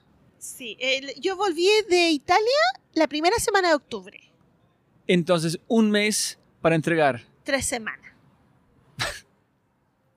Y, No dormí. No, yo pero ah, yo pensé fue una broma que a mí no ganaste, no tenía que presentar nada porque No. te decí. el castigo me llegó Eh, y me dijeron 4 de noviembre tengo que estar. Felicitaciones, que chimba que hiciste este, pero vamos a juzgarte como castigarte en No 13. me lo- pero no me lo dijo así. Me No, dijo, pero ese es que pasó. pero pasó. Y yo, ah, Ese es muy bipolar. Felicitaciones, pero vamos es muy a castigar. japonés. Ah, es la exigencia japonesa. Uno no, no hace, si el profesor es no, es no. Entonces, en tres semanas sin dormir, presentaste y. Y, y no, eso ha sido la experiencia más dura que he tenido intelectual en mi vida. Escribí la tesis de doctorado en tres semanas y, había, que entregarla el día viernes a las 5 de la tarde. Y estaban todos mis compañeros esperando afuera que yo llegara con mi tesis. Y cuando aparezco en la bicicleta con mi tesis, todo. ¡Apúrate! ¡Apúrate! y yo venía con esto, y sin peinar, sin lavar, chasconas, calcetines de distintos colores, así unas ojeras. Y llego y. ¡Ay! Profesor, ahí está mi tesis. Y todo, bien, bien, Pamela. Y ahí dormí una semana. Pero es. ¿Cuál es la parte, para la gente que no sabe, como yo, como un tesis, es sacar que es tu mente en articular una forma que la gente pueda entender? ¿Cuál, sí, porque todo lo que has hecho me parece que solamente es escribirlo, pero ¿cuál es la complejidad de hacer su tesis si tú hayas hecho toda la realidad? ¿Cuál es la parte que tú tienes que hacer que es la fuerza en un tesis? es la combinación de dibujar en papel, en quitar que es su mente, en hacerlo real para otra gente pueden disfrutarlo. ¿Cuál La, es- la tesis es Sí. la escritura de todo el trabajo de tres años. Pero cuál es, cua- si tú ya has hecho, se parece que solamente escribes en ya es. Oh, ¿Cuál no, es no, la no. parte tan complicada? No, de hecho, eh, tú para poder entregar la tesis ya tenías que haber publicado, ¿no? Eh, tres papers, el requerimiento de la... Yo ya tenía mis papers y todo. Y po- podía hacer, llegar y, y ensamblar, ¿no? Y entregar. Pero no, eh, esto es un documento que queda en la Universidad de Kioto, entonces es un documento que requiere, no es un paper, es, es- ni es poner tres papers juntos, es, es todo un documento con una estructura, con foto, con bibliografía, es muy... Eso es la estructuración de la información Sí. de su cabeza que es el partidor. Es la sí, estructuración de armar sí. en una secuencia Sí. diferente de cómo piensas. Claro. Ah, ok. So una semana para tomar tres años y poner en papel en entregarlo. Sí. Pero ese ha sido uno de los desafíos más importantes que yo he tenido. Porque yo pensaba que tenía dos meses. Entonces, bueno, en dos meses ya, uno está tranquilo. Pero cuando son tres semanas, Pero si alguien más de Pamela, un problema. Para vos, mejor. Si dos meses, posiblemente tú vas a no, yo, sufrir yo más. nunca cuestioné que no iba a poder. No, yo llegaba con mi tesis. Aunque sea un minuto antes de las cinco, yo llegaba. Porque... ¿En qué dijiste su profesor cuando te entregaste? No, profesor, todo bien. Porque ellos valoran mucho el esfuerzo de la persona. La mucho disciplina. respeto, la disciplina. Es, es, no es honorable pedir que te lo posterguen. No, no, no. Me imagino que también respeto más. Sí. En él sabía cuando hizo este reto que tú puedes cumplirlo. sí. En mostrar sus, en no perder respeto con sus jefes. Otros, sí. sí.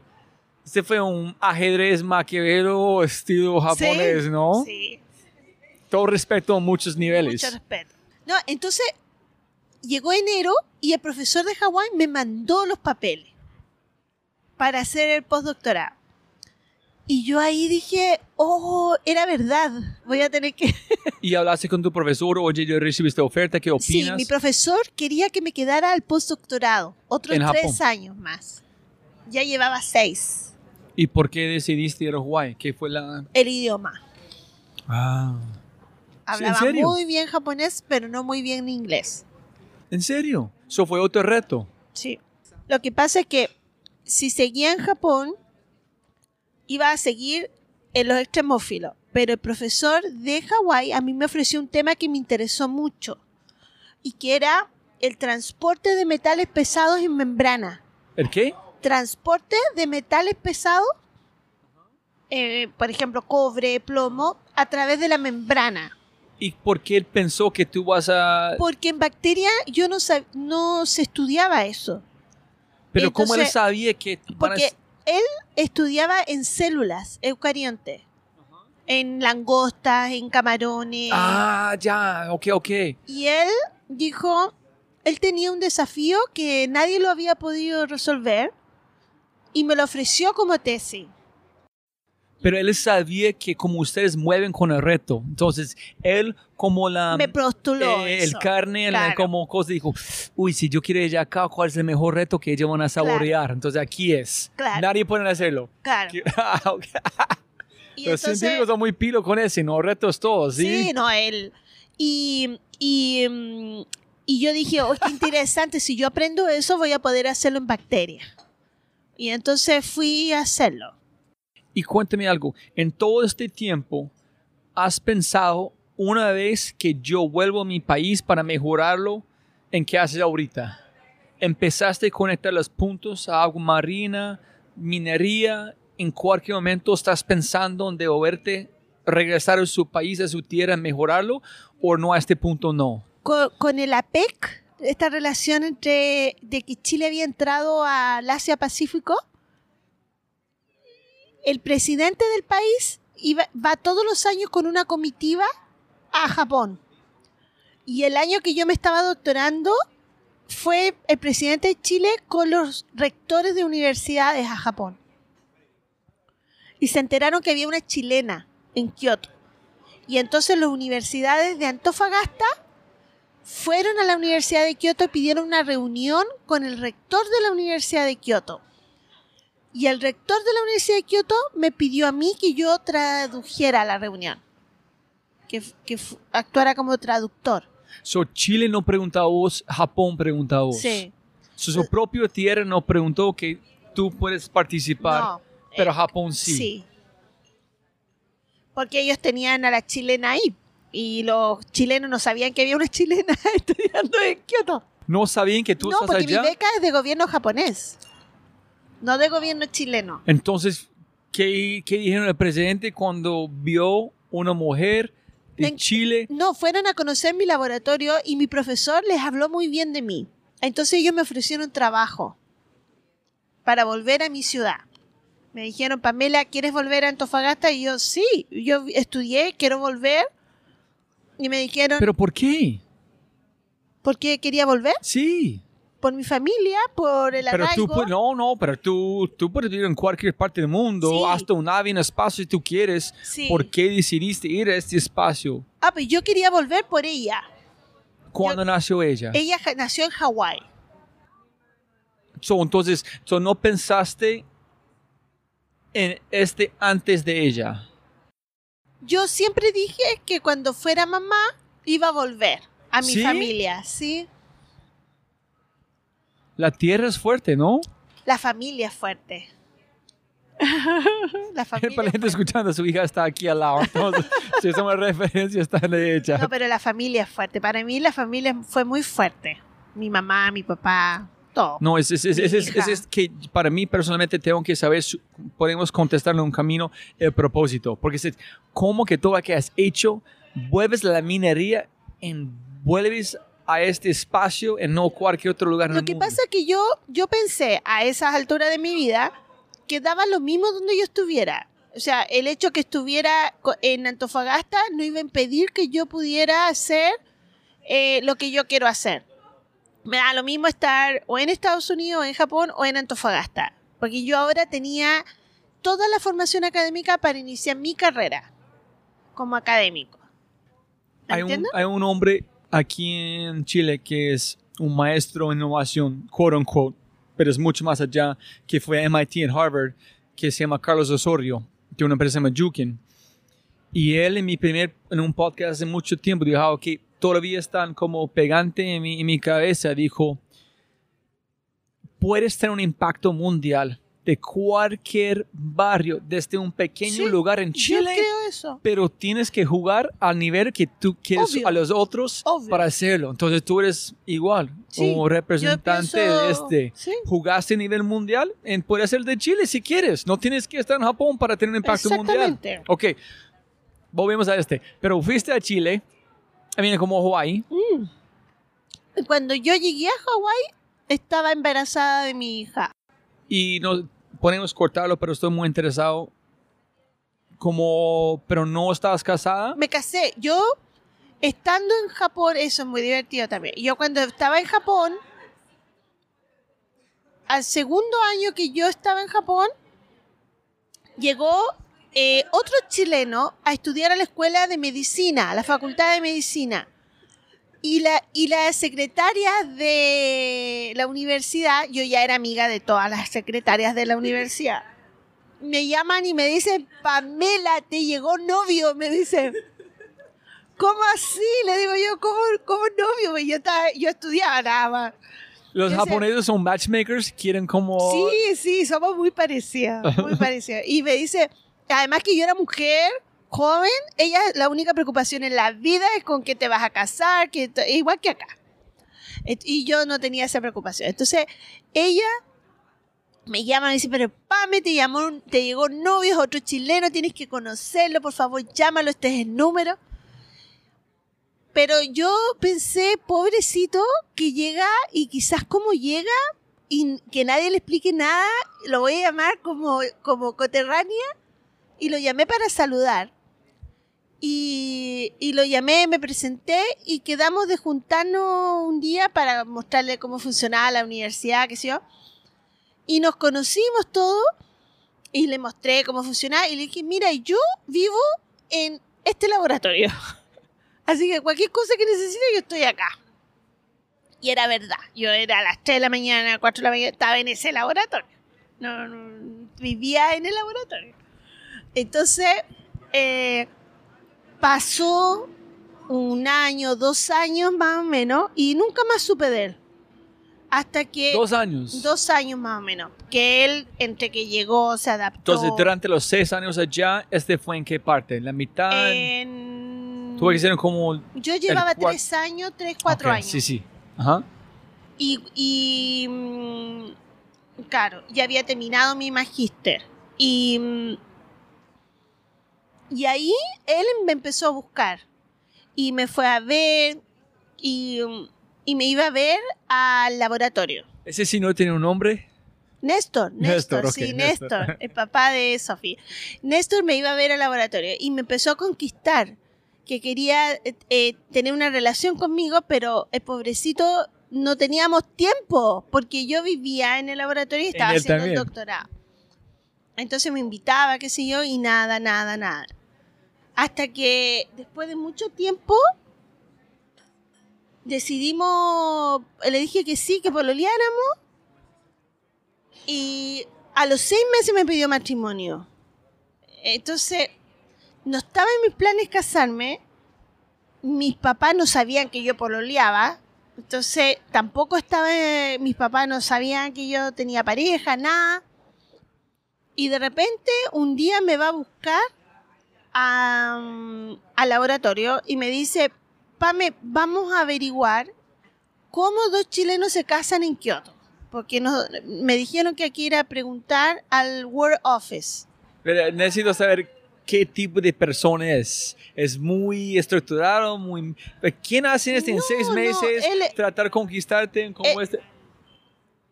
Es- Sí, es un es un hombre de la ciencia. eh, mm, él estaba muy enamorado, muy enamorado. O sea, lo poco tiempo que pololeamos, él me admiraba mucho. Por Yo estaba enamorada de él también, de, de, de que teníamos conversaciones súper largas, nos llevábamos súper bien, nos reíamos mucho, porque los dos tenemos muy buen carácter, entonces nos reíamos pero un montón, la pasábamos bien. Pero yo no tenía tiempo, yo no quería estar en una relación porque eh, yo estaba sacando el doctorado y él estaba en el magíster. y partiendo en majito, entonces tenía todo el tiempo el mundo, se lo tomó más liviano. sí, todo el tiempo. Yo no. Entonces, yo creo que él pensó que si no nos casábamos no teníamos ninguna oportunidad de vernos, po, porque ¿cómo? ¿En qué rato? Y Ah, ok, sí, ya ya yo viene la creo que es eso, es la racional. necesidad de estar juntos, de, de él un poco ser parte de mi vida, yo creo. Bueno, y un día me fue a buscar y fuimos al War Office a preguntar cómo se casan los chilenos. Una y- pregunta muy normal, Japón, ¿no? Claro. Y llegamos y le dijimos al señor, mire, y yo hablaba mejor japonés que él porque yo llevaba más tiempo.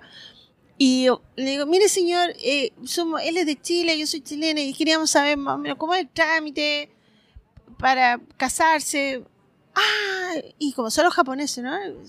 Oh, espera un ratito. espera", Y, y parte, llegan más japoneses, meeting, meeting, y se juntan ahí y discuten, no, no, no, no, y saca el libro. Y, y, y mi marido muerto de la risa. Porque veía que había dejado la escoba con todo esto para allá, acá, olvídate. Habíamos desorganizado la oficina y ellos se sentían súper responsables de dar una respuesta. Entonces, de repente llegan con un papel y dicen, oh, vamos a preguntar, qué sé yo, lo poco que le entendía yo entre todo ese nerviosismo y nos hace firmar un documento yo pensé que era una como una aplicación, una petición de alguna fecha, algo. Y cuando terminamos de firmar los dos, nos dice, Felicitaciones. felicitaciones, están casados. Y mi marido, muerto de la risa, me mira y me dice, felicitaciones, ha ganado un marido, me dice así, pero como que lo logré, lo logré. Y yo lo miraba, miraba al tío, lo que no sabía a quién matar, si a uno o al otro. Qué terrible. Y tan formal Japón que tú- tú- eh, ya, casados, sí o sí. Y ahí nos casamos y, y nos explicaron que teníamos que ir a la embajada, que estaba en Tokio. En la embajada había que inscribir el matrimonio y después con ese certificado había que venir a Chile y en la oficina de registro civil habían unos registros que se llamaban los X-Files y no es broma, los, los registros X y que allí estaban todos los matrimonios celebrados en el extranjero de chilenos. Entonces yo lo miro le, le digo, bueno, tú que con tanta insistencia te querías casar, entonces que te vaya súper bien con los trámites. te va a tocar mucho viaje porque yo no voy a hacer nada. Me voy al laboratorio y me fui y el pobrecito tuve que hacer toda la inscripción allá, vino a Chile, registró el matrimonio, se fue a buscar a su madre que estaba en Concepción y le pidió que lo acompañara a conocer a su suegro que están en Antofagasta y a presentarse, porque mis papás no sabían que yo me había casado. Entonces tenía que él ir a pedir la mano y decirle que ya se había casado Y conmigo. repetir la historia que tú acabas de decir. Como Claro. 20 japoneses llegando, firmar Claro. ese contrato, nadie tiene ni idea, firmando casados. Claro, y dar toda la excusa y... y Porque en una iglesia, etcétera, Y etcétera. nada, nada, imagínate. Y, de- y bueno, pensamos y le dijimos que íbamos a hacer la ceremonia de matrimonio para las dos familias cuando regresáramos. Sí, pues, y íbamos a regresar y nos íbamos a casar y íbamos a tener ceremonia. Pero me salió la beca a, Hawái. Y entonces vinimos solamente por tres semanas y teníamos que irnos de vuelta a Estados Unidos. Él fue con vos. Y él fue conmigo, Terminó su... fuimos los dos. Él terminó su magíster, luego trabajó, no quiso entrar al doctorado. Y más tarde, la, eh, más tarde él entró al doctorado en Inglaterra, en, en neurofisiología hizo su Ah, doctorado. súper. Sí. Y, mm, pero nos fuimos a la aventura a Hawái, pero yo llegando a Hawái yo ya había quedado embarazada. Entonces Y todavía casados. estábamos casados, ya llevábamos tres años de casados, más o menos, sí. Ah, sí, porque seis Sí. años allá, terminando, una, ok, ok. y, y quedamos embarazados y, y estábamos súper felices porque ella fue la primera nieta de las dos familias además. Ah. Porque los dos somos los hermanos mayores. Muy So, dotado, She ¿no? was the baby. la bebé. Entonces cuando yo volví dije, bueno, no puedo hacer matrimonio si ya estoy embarazada. Entonces, ¿qué hacemos? Bautizo. Y ahí, ahí se complicó todo y no hicimos nunca la, la ceremonia. Pero, pero mm, llegamos con la bebé y ahí, olvídate, ella era, pero se peleaban el bebé para allá, para acá, todos querían estar. ¿Ah? Claro, no, ella nació y vino toda la familia a Hawái a verla, a estar con ella, porque So, tú, la familia, montaron un avión sí, para ir a Hawái. a conocerla. Ah, y bueno, a mí me ofrecieron este trabajo para la universidad, entonces yo les pedí irme a, a Estados Unidos a hacer el postdoctorado y después de eso podía regresar. Y entonces yo Ah, tenía el trabajo en la universidad. Y cuando nació ella, decidí volver. Mi familia lo único que quería era que yo regresara para poder conocer a la única nieta de la familia. Entonces, eh, así lo hicimos, volvimos. Y yo llegué a mi, a mi universidad y en la universidad no había nada, nada Nada de qué. de biotecnología, nada. Entonces tú fuiste el mejor laboratorio que puedes encontrar hasta nada. Y volví a nada. Me prestaron una oficina y me dijeron, bueno, bienvenida, pero tú, si quieres hacer biotecnología, tú tienes que hacer tu laboratorio, tienes que hacer todo. Ese no fue en el contrato que llegas a nada. A nada. Pero eso no fue en la parte de la, como la promesa. El man dijo, no, él quiere- como aquí se reta, pero no puede darte nada. Claro. Te doy el trabajo, te doy la posición, pero tú tienes que construir tu propia línea de investigación, tu Tú laboratorio. no llegaste y dices, oye, parece, ¿dónde están ese? ¿Dónde está ese? No, no, no tenemos. No, no hay nada. Pero tú preguntaste, ¿fue una sorpresa? Sí, fue sorpresa. ¿En qué preguntas? ¿Dónde está? ¿Dónde está este, este, este? ¿Dónde, cómo puedo hacer este? No, no tenemos. Ahora, yo la, la edad promedio de los profesores de la universidad era 55 años cuando yo llegué. Ay, no. Y yo tenía 29. O sea, yo, yo era profesora en la universidad 29 ¿En años. cuántas profesoras? No, nada, dos. So, otra vez la única, casi. Sí. Y súper joven, porque además yo siempre he representado menos de edad, entonces me veían así y decía, "Pues". bueno, y postulé, empecé a postular proyectos, grants del gobierno para iniciar la biotecnología y, y construir la biotecnología en la universidad. Pero ese fue parte del, del reto, es construir todo desde cero, Desde o cero. es que algo tuviste que hacer de consecuencia de no tener nada. O sea, a mí me contrataron para desarrollar la biotecnología. Entonces ese era mi reto. No había nada. O sea, más reto que eso imposible. Pero me puse a trabajar con ella en brazo, así. Porque yo nunca tuve ni prenatal, ni postnatal, nada de eso. Y yo terminé mi postdoctoral. ¿Y Néstor está en Inglaterra ahorita No, o no? Néstor estaba conmigo en Chile de Ok. regreso. Y Pero no en Hawái. No, no. En Hawái fue conmigo, sí. Ah, ok, Estuvimos está allá allá un también. año y volvimos juntos y nos quedamos en Antofagasta. Pero cuando él volvió, él no tenía trabajo, yo tenía trabajo. Pero tú llevaste ella con, con vos hasta la universidad. Sí, yo nunca me he separado de ella. Yo siempre andaba desde bebé con ella, siempre... ¿Y por qué? Porque mi profesor en Hawái, cuando... cuando esa es otra historia muy divertida.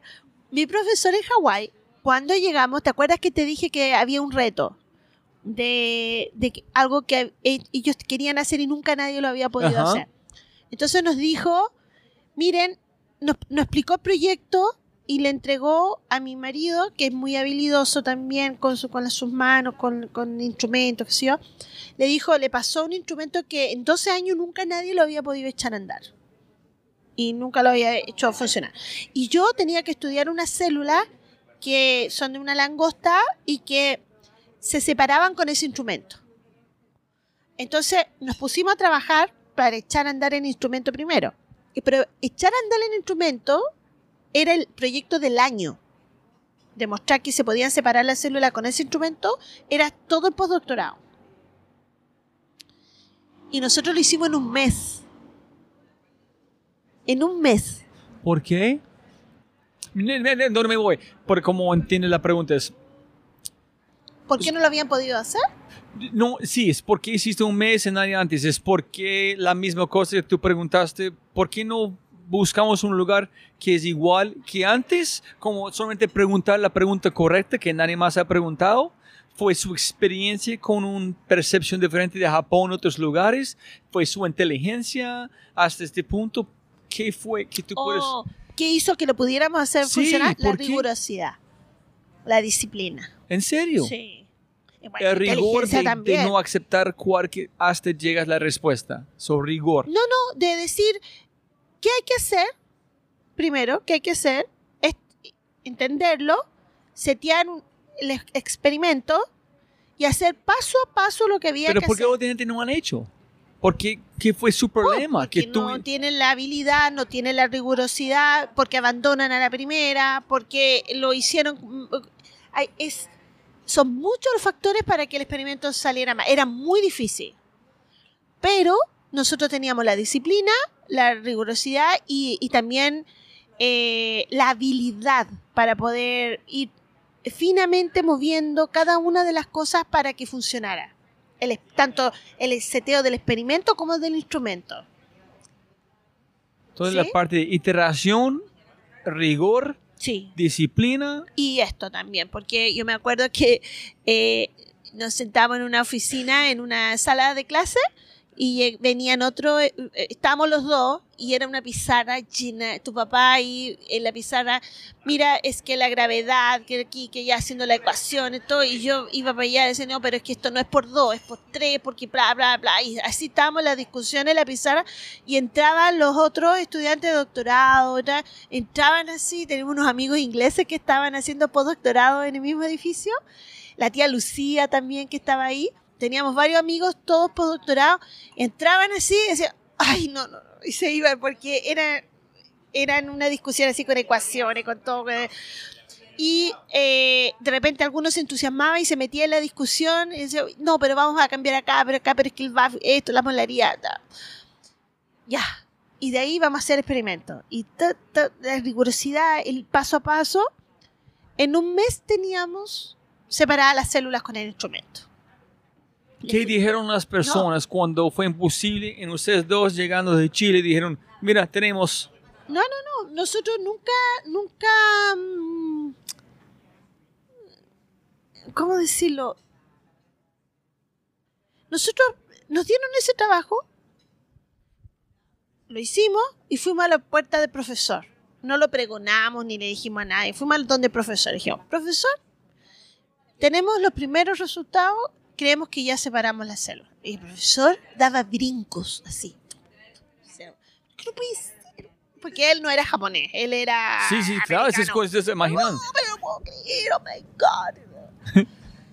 y, mm, él nos invitó a cenar, le contó a todo el mundo y nosotros así como, estamos haciendo nuestro trabajo, no qué onda. Y, y, mm, bueno, terminamos todo eso, pasa, nos pusimos, seguimos haciendo nuestro experimento. Y al mes siguiente, o sea, do- a los dos meses que habíamos llegado, el profesor nos dice, guys, Guys, y Guys. tal cual como un gringo. Guys. Guys, ustedes ya lo hicieron. Eh, felicitaciones. Yo me voy de año sabático. Me voy a Dinamarca. Así que les dejo la casa, les dejo el laboratorio, los alumnos, me voy. El perro, la cuenta del banco. Por favor, usted organícese, se pueden ir. Acá el auto, todo. Yo me voy a Dinamarca porque la tarea es already done. Me voy. Y nosotros sí, pero ¿cómo? Sí, vayan a la playa, pasen, hagan lo que quieran. Be happy. Y nosotros sí, ya, pues, bien. Todo de ahí para adelante, todo sumaba. O sea, teníamos 10 meses de lo que hiciéramos era sumar, sumar, sumar. Y, y ahí, imagínate, o sea, y yo embarazada, entonces una buena tranquilidad para hacer las cosas. Pero yo cerré el laboratorio y me fui a tener al- el bebé al hospital. Yo cerré el laboratorio y dije, ya, nos vamos, vamos. Y partimos a Kaiser Permanent. Y yo, ya. Oh, ¿cómo están? Todos así muy contentos porque, muy felices porque fue todo programado. Saludamos a todo el mundo, qué sé yo. Y me interné y ahí fui a tener mi bebé. Eh, salí de la clínica, yo creo, del hospital como al tercer día, con la bebé, nos fuimos a la casa y en una semana estaba de vuelta en el laboratorio, terminando todas las cosas y el profesor ya venía de regreso. Ahí la, te conoció y yo, el profesor a mí me dijo algo, me dijo, cuando yo estaba haciendo todo este experimento y sabía que estaba embarazada, eh, me dijo, eh, Pamela, él era padre soltero de tres niños, porque su señora lo había abandonado. Y, ¿En serio? en serio. Y se hizo cargo de sus tres niños. Y él me dijo, Pamela, me dice, Pamela, me dice, Pamela, eh, ahora que vas a ser mamá, tienes que entender que tu hija viene a tu vida, no tú a la de ella. Ella viene a tu Ah, universo. wow. Qué consejo, y ¿no? ella tiene la suerte de tenerte a ti de mamá. Así que hazla vivir tu vida. Es al revés que alguien normal. Tú tienes que adaptar. No, ellos tienen que pasar No, parte de su ella vida. es tu hija, así que si hay que llevarla al Ah. cerro, se lleva al cerro. Ya viene Colombia, obvio. Entonces, yo eso lo tomé y, lo, y nunca me sentí, ella fue parte de lo que yo hago. O sea, la mamá es esta persona que hace experimentos, que toma muestras, Fusionaste que- los dos. Y ella es no hay una separación entre los dos, sí. No está mi vida separada de ella. Ella es parte de mi vida. ¿Cachai? Entonces, siempre la crié así. De que yo iba a conferencias, ella iba conmigo. Pero, pero, ojalá un segundo, ponle cuidado. Tú estás en el espejo recordando este consejo de su profesor o cuando él dijo en un momento fue un clic un dijiste, ah, sí. so de verdad. Sí, cuando llegamos al mejor consejo ¿no? como te recibiste, este tiene Sí, que porque ser, yo ¿no? ya- yo creo que él vio que yo me sentía un poco culpable, que cómo lo iba a hacer, qué sé yo. Entonces yo creo que él me dio ese consejo que a mí me sirvió mucho. En la vida me sirvió mucho. Bueno, después fuimos, somos grandes amigos, así que yo creo que eso siempre se lo voy a agradecer porque eh, le ha servido tanto a ella como a mí, porque eh, nunca ella, por ejemplo, ha estado en una condición de no entender lo que hace la mamá. ¿Me entiendes? Sí, Y claro. es triste cuando un niño no entiende lo o, o tiene que ser grande para entender lo que tú haces. En cambio, ella eh, vibra conmigo con mis éxitos, vibra conmigo Qué con suerte que tienes. Mis, mis, mis hijas están, ¿a dónde vas? ¿Para van de Chile? ¿Listo? ¿Qué tal? ¿Se vas a trabajar? Dice, no, no voy a trabajar. Pues, para mí es como, a- es, mejor de Disneyland que yo voy a hacer. Ah, listo, papi. Entonces es, es complicado decirme que no es trabajar, es algo que no quieres hacer. Es que ah, yo voy a pagar para hacer este, ¿no? Entonces es, es complicado. Entonces, Es tu pasión, qué lindo que tú vida. encontraste este, sí. No es un trabajo, Qué es es tú suerte eres. encontraste en Hawaii, en un lugar tan linda, Sí. hasta allá. No. La magia sigue. Es más, que si, si ya superaste como matemática, estás en la parte de magia. Pienso que estamos como en el mundo supernatural en un sentido. Ok, so, si terminaste, seguiste con ella. ¿En ¿Hasta qué punto llegaste con... ¿Qué fue el próximo reto? ¿Chuleaste este? Entonces, ¿después qué? No, volví a Chile, volvimos a Chile después. ¿Cuándo ella tenía cuántos años? No, tenía dos meses. ¿So, ¿Volviste a Chile ya? ya? Sí, y volví a trabajar, no de vacaciones. Entonces, por eso te digo que yo nunca tuve postnatal ni prenatal, no, yo no sé lo que es eso, de, de cuidarse después del embarazo. Ella, entonces, a mí, cuando entré a la universidad, me tocó, no tenía nada, entonces tenía que escribir grants para poder tener dinero. Y entonces yo, con ella en brazo, escribía los grants eh, para construir esto y la universidad me apoyaba con la firma, con todo el respaldo institucional. Y, y me gané el primer proyecto de, que fue de un millón de dólares. Que en esa universidad era primera vez que se daba un proyecto tan grande. Y es muy interesante porque la población gigante de japoneses en Hawái, que es pienso que la segunda después de Brasil, y la conexión tan cerca geográficamente que no tiene mejor equipamiento, no tiene mejor alianzas con Japón. Es interesante. Yo voy a como imaginar que es más. Pero tuviste que empezar desde cero. Cero. No, cero. Entonces, Julias, este, lograste este grant. Y partí ya mi vida académica, propiamente tal. Que es ser profesor de profesor de, una universidad, que sí, pero tenía 29 años. Y entonces todo el mundo me miraba así como, ay, pobrecita, ¿qué, qué viene a hacer acá? ¿Verdad? Pues no tiene dinero, no tiene nada que, en, en la universidad, porque acá en Chile, en Antofagasta, claro. No, me miraban y decía, ay, pobrecita, ¿qué viene a hacer acá? Porque no, no tiene dinero, es muy niña. Y, y bueno, y pasa que, que todo Sin el mundo... saber su historia. No, nada. Y entonces me, yo, me descuidaron. Me descuidaron en el sentido que nadie me acogió. Nadie me dijo, vente, postulemos juntos, hagamos esto. Pero, pero una pregunta, la gente no hicieron este tampoco en Japón ni en, ni en Hawái. Tú tuviste que pelear por todo Por- allí. exacto, por eso para mí no fue problema. Ah, ok, es porque está hablando justo con un amigo de Colombia que está viviendo aquí que dijo, él, está más feliz acá en un sentido porque te eh, se siente más poder, porque no ven límites, solamente ven retos. Entonces yo no sé cuando de Chile cambia si tu mente fue más complicado porque su propio tierra es complicado ser profesor en su propia tierra. Entonces no sé si... En su propia facultad. Muy difícil. So, nadie están abrazándote. Felicidades para conquistar no, no, Japón. No, no, no. Ahí así como, ay, pobrecita, va a hacer algo, ¿no? ¿Ah? Pero voy a- y postulamos, toda la universidad postula este grant que era para la universidad, fondos grandes, un millón de dólares era en ese momento mucho dinero. Y el único proyecto que se aprobó fue el mío. Ningún otro. De los seis que postuló la universidad, el único aprobado fue el mío. Y en ese minuto, eh, y en ese proyecto yo puse un edificio para mí, todo mi laboratorio, equipamiento, tenía un millón de dólares para partir. Me iba a construir mi, mi laboratorio En Chile. en mi universidad. Entonces llegaste aquí todo de pobrecito, pobrecito. Pobrecita, en, en en el encerrado abrir de ojos estás construyendo edificios. edificios. Y entonces, como nadie me había acogido, nadie podía decir, "Ah, de ese dinero a mí me toca algo. Nada. Era Eh, para mí sola. Esa es como la, esto no sé cómo se llama la historia aquí en Chile, pero es cuando la, la gallina está preparando toda la comida diciendo como el cielo está cayendo. ¿Quieres ayudarme con el trigo? No. No. ¿Quieres ayudarme oro? No. No. En el finalmente todos tienes hambre. Todos tienen hambre cuando tú Todos tienes... tenían hambre. Y, Entonces, todo- y ¿qué- después todos decían, pero ¿por qué ella tiene eso? Y nosotros no. Eh, pero no, se lo regalaron, no, no se lo dio la universidad. Ella, ella trajo el grant.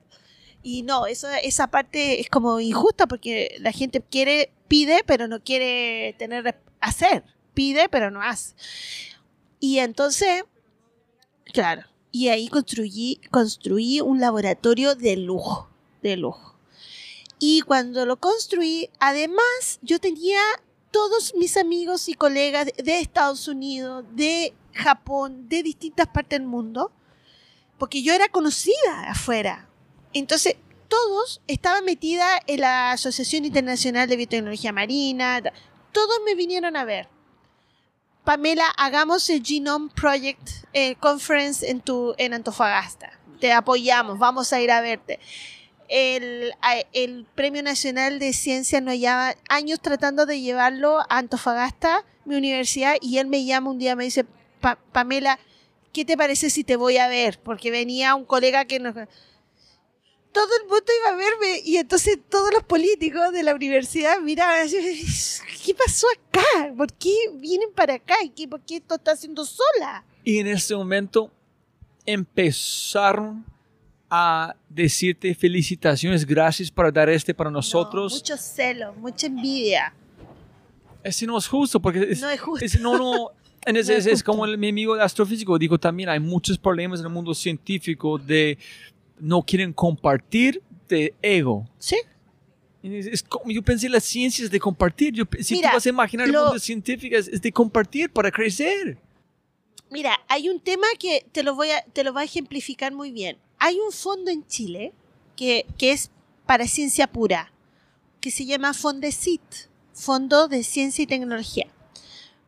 pero un científico que postula un Fondesit es prestigio, porque solo se da mu- muy pocos, de 400 se dan 10, por ejemplo. Entonces es la, el- la elite científica. Se gana En Chile. en Chile.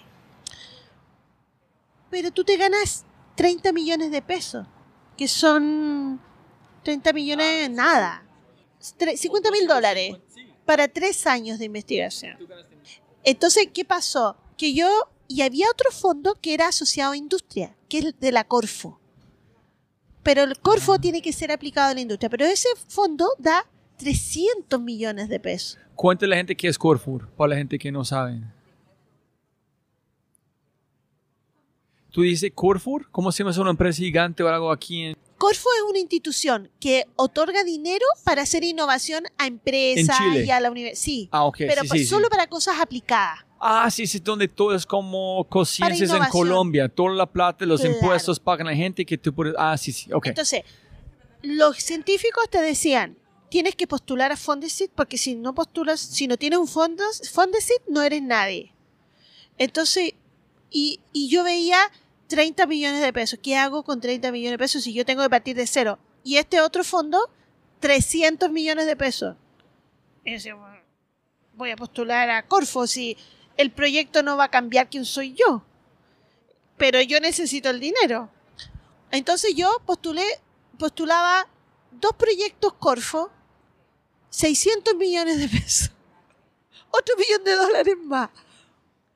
Y entonces todo el mundo decía, pero eso no es ciencia, eso es aplicado. Entonces yo lo miraba y le decía, eh, la verdad es que no, en este momento que tengo que construir edificios, que tengo que comprar, me da lo mismo. Ya publicaré papers de renombre, pero hoy día tengo que armar todo, necesito dinero. Dinero, dinero. Entonces voy a construir y me ganaba 300 millones, 200 millones y los otros 30 y nada más. Pero con su título. Pero el ego, el ego, super ego. Entonces yo, yo no, yo no entraba en ese Necesito juego. hacer. Plata Sí. se mueve. Entonces, un día en, la, en el departamento de, de la universidad, donde, en la facultad donde yo estaba, el departamento de, de ciencia, donde estaba yo, el director dice, lo que pasa, Pamela, es que la biotecnología es la prostitución de la ciencia. No. Entonces, imagínate, e- ese era el ecosistema en el que yo estaba.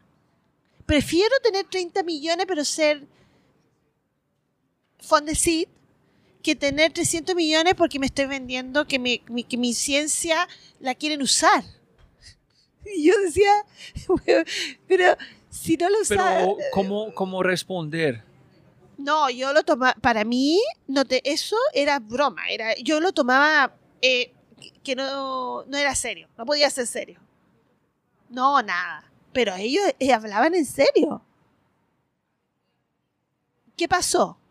Que ellos tenían 30 millones, yo tenía 1.600 millones. Porque me gané varios proyectos, además que nadie más participaba, entonces yo me lo ganaba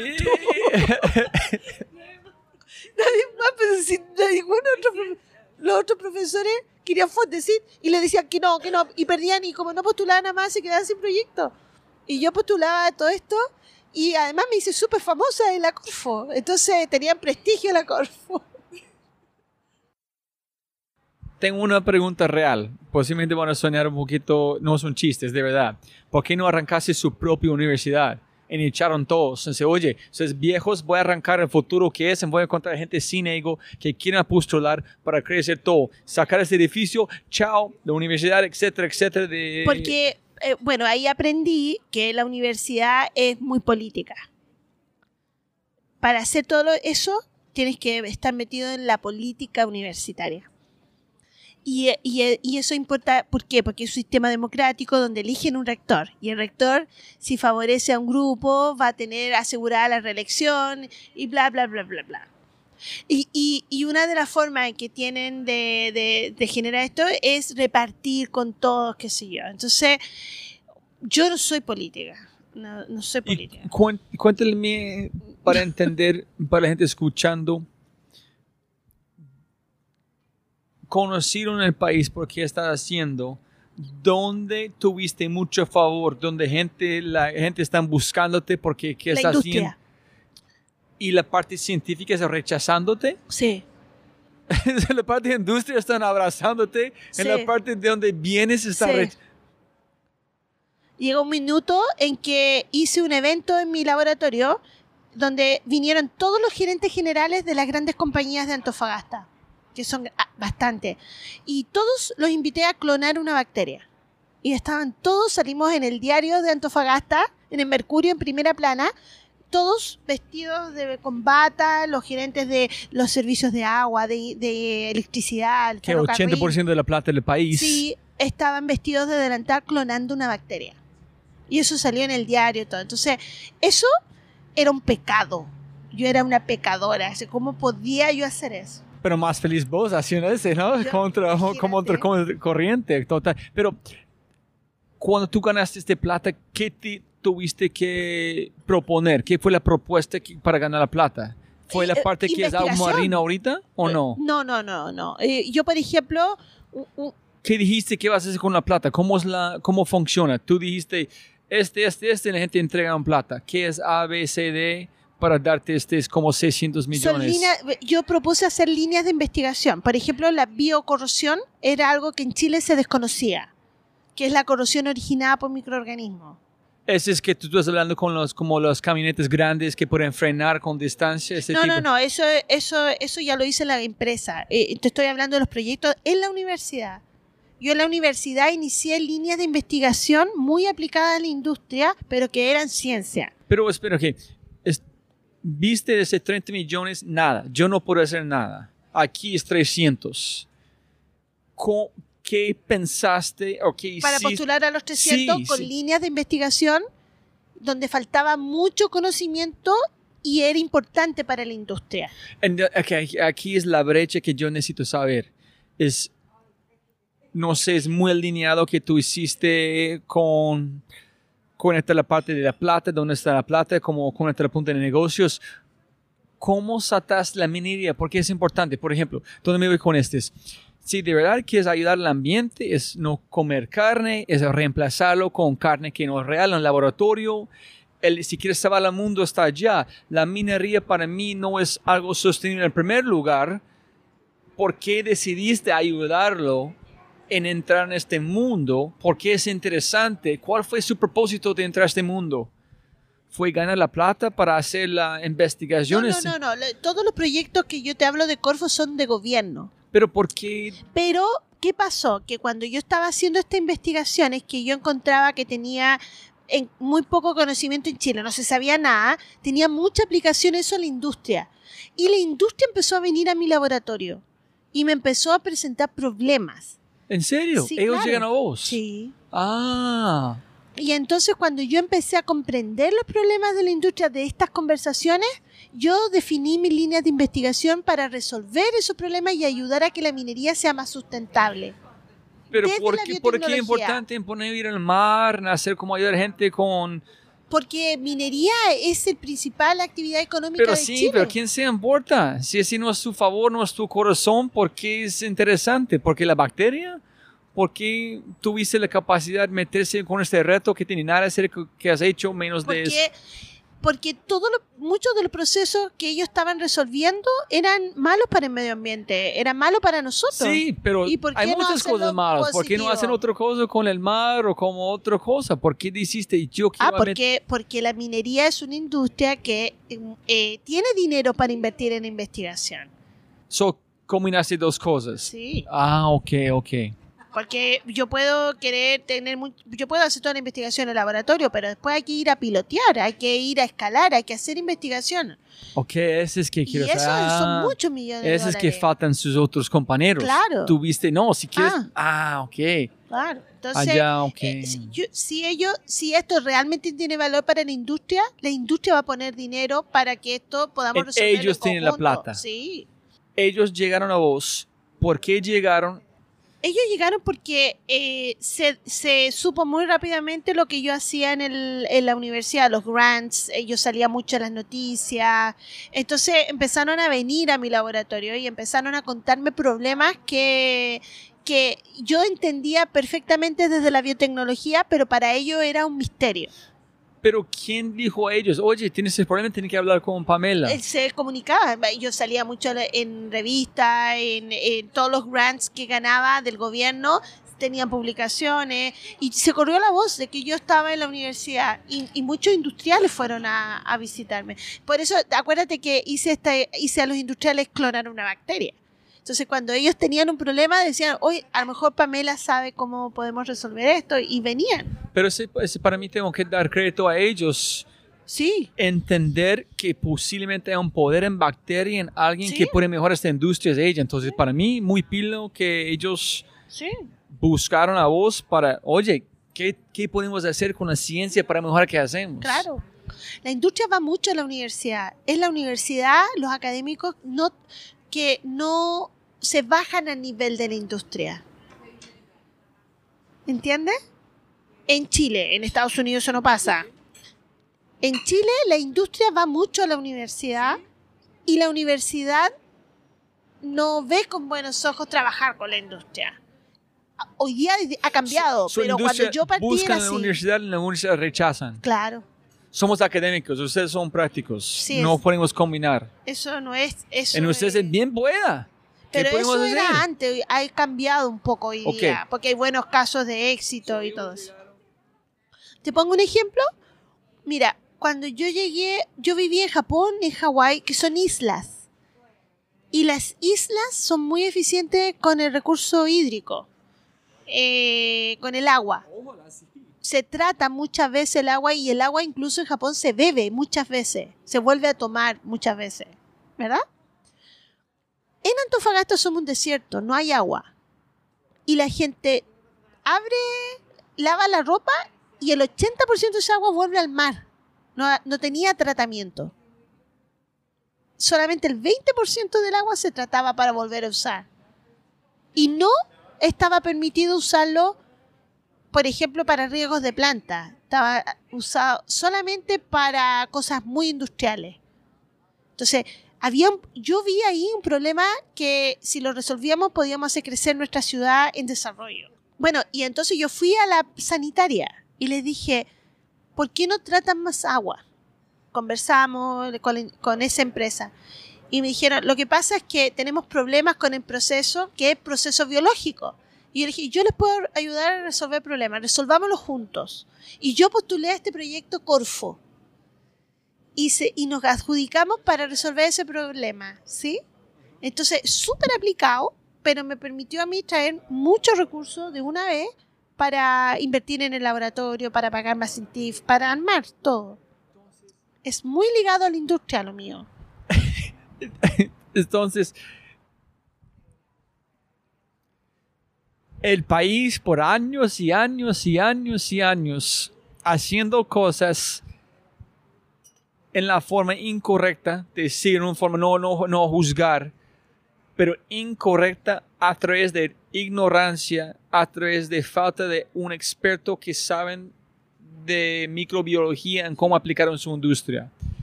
Tú llegaste y sin sesgos, sin ego, aceptaste, venga acá, tú tienes plata, yo quiero trabajar, podemos mejorar el mundo. Ellos receptivan a una mujer, llegaron los otros científicos rechazándote Sí, eso no es ciencia. en vos,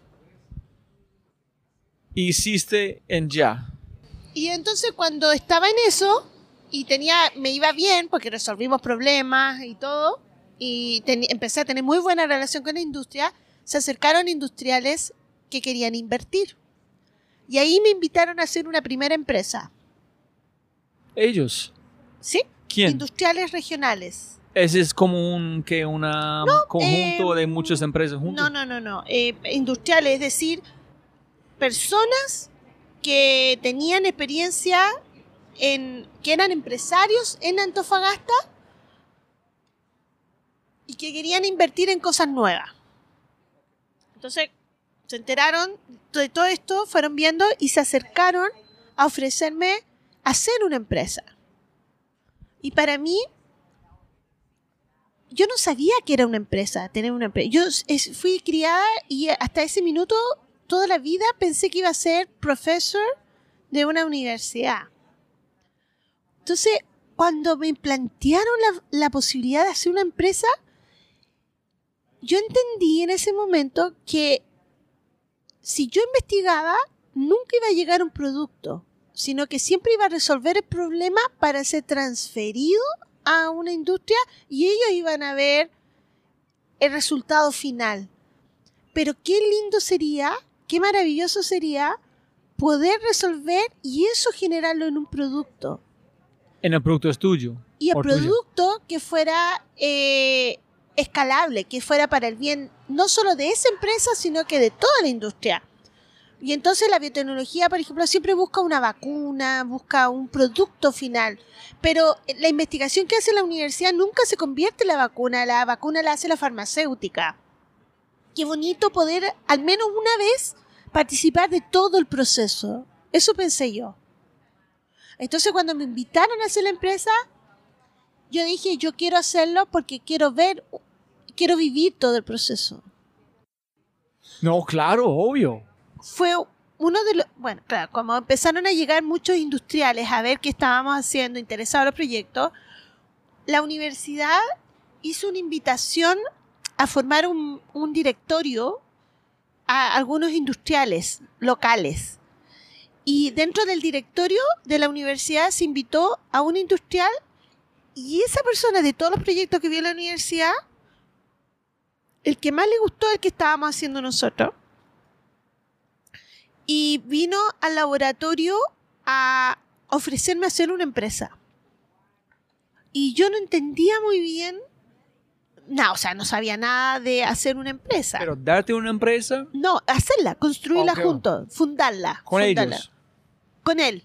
Con su plata, pero su Él empresa. ponía el dinero, yo ponía la cabeza. Ese fue el, el acuerdo. Yo ponía los temas. Entonces, a mí me pareció atractivo en ese momento porque siempre había tenido la curiosidad de poder completar el ciclo, de decir, yo, ok, tengo la idea, yo hago la investigación, pero yo quiero ver el producto también al final del ciclo. Y normalmente en biotecnología, ¿no es cierto? Tú tienes que que los productos son una vacuna, pero las fases de investigación de la universidad llegan hasta cierto nivel y de ahí son como traspasados estos laboratorios eh, para su empaquetamiento final y comercialización. Entonces, eh, yo no conocía de casos de, de, de, de poder que el científico se hiciera cargo de todo el proceso y me lo encontré muy atractivo. Entonces, cuando me invitó a hacer la empresa, yo acepté a fundarla.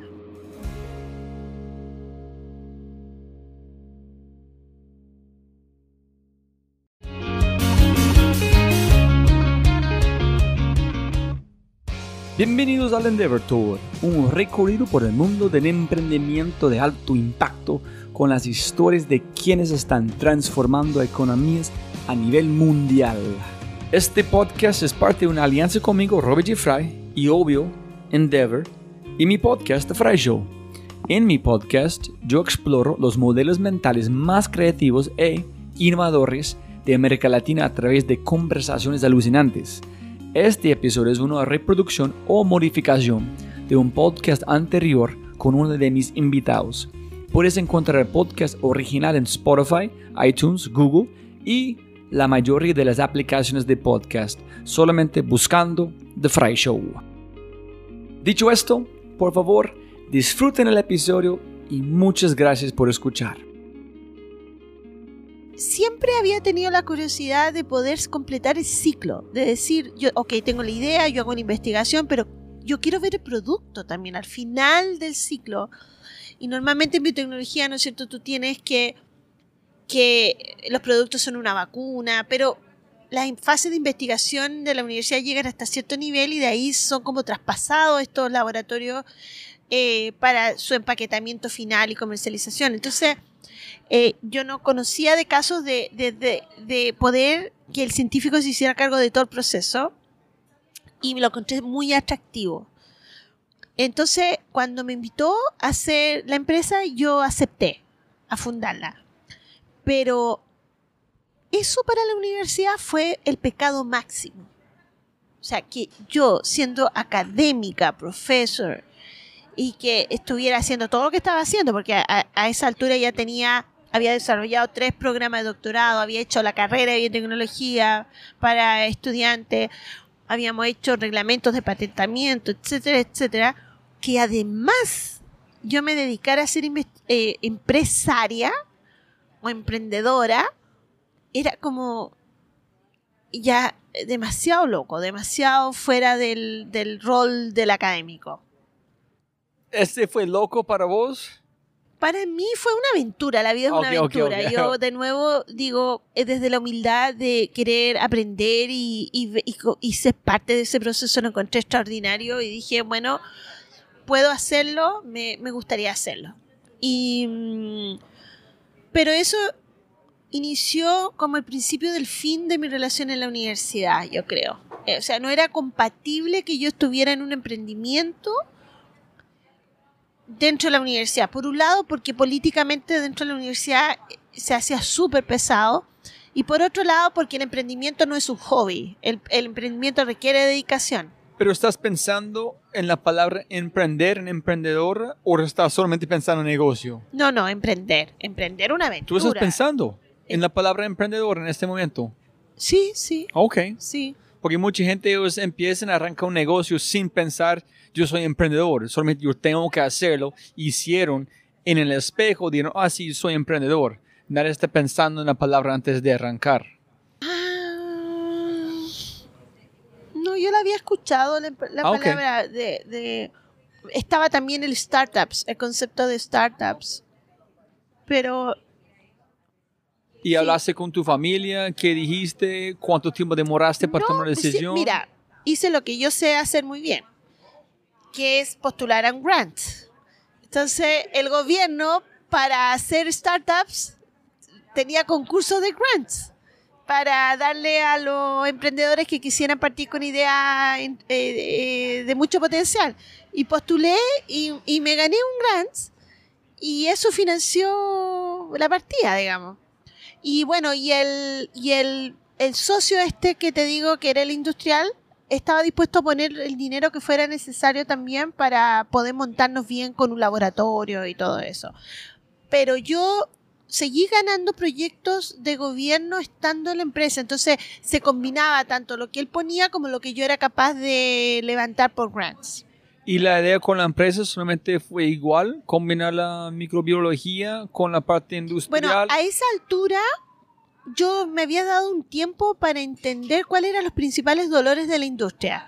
Yo siempre estuve claro, como buen científico, creo yo que todos los científicos cuando postulamos un grant nos basamos en un problema a resolver, un problema a una pregunta que hay que resolver. Entonces, yo, yo lo, lo eso lo, lo llevé a la industria como entender cuáles eran los principales dolores de la industria.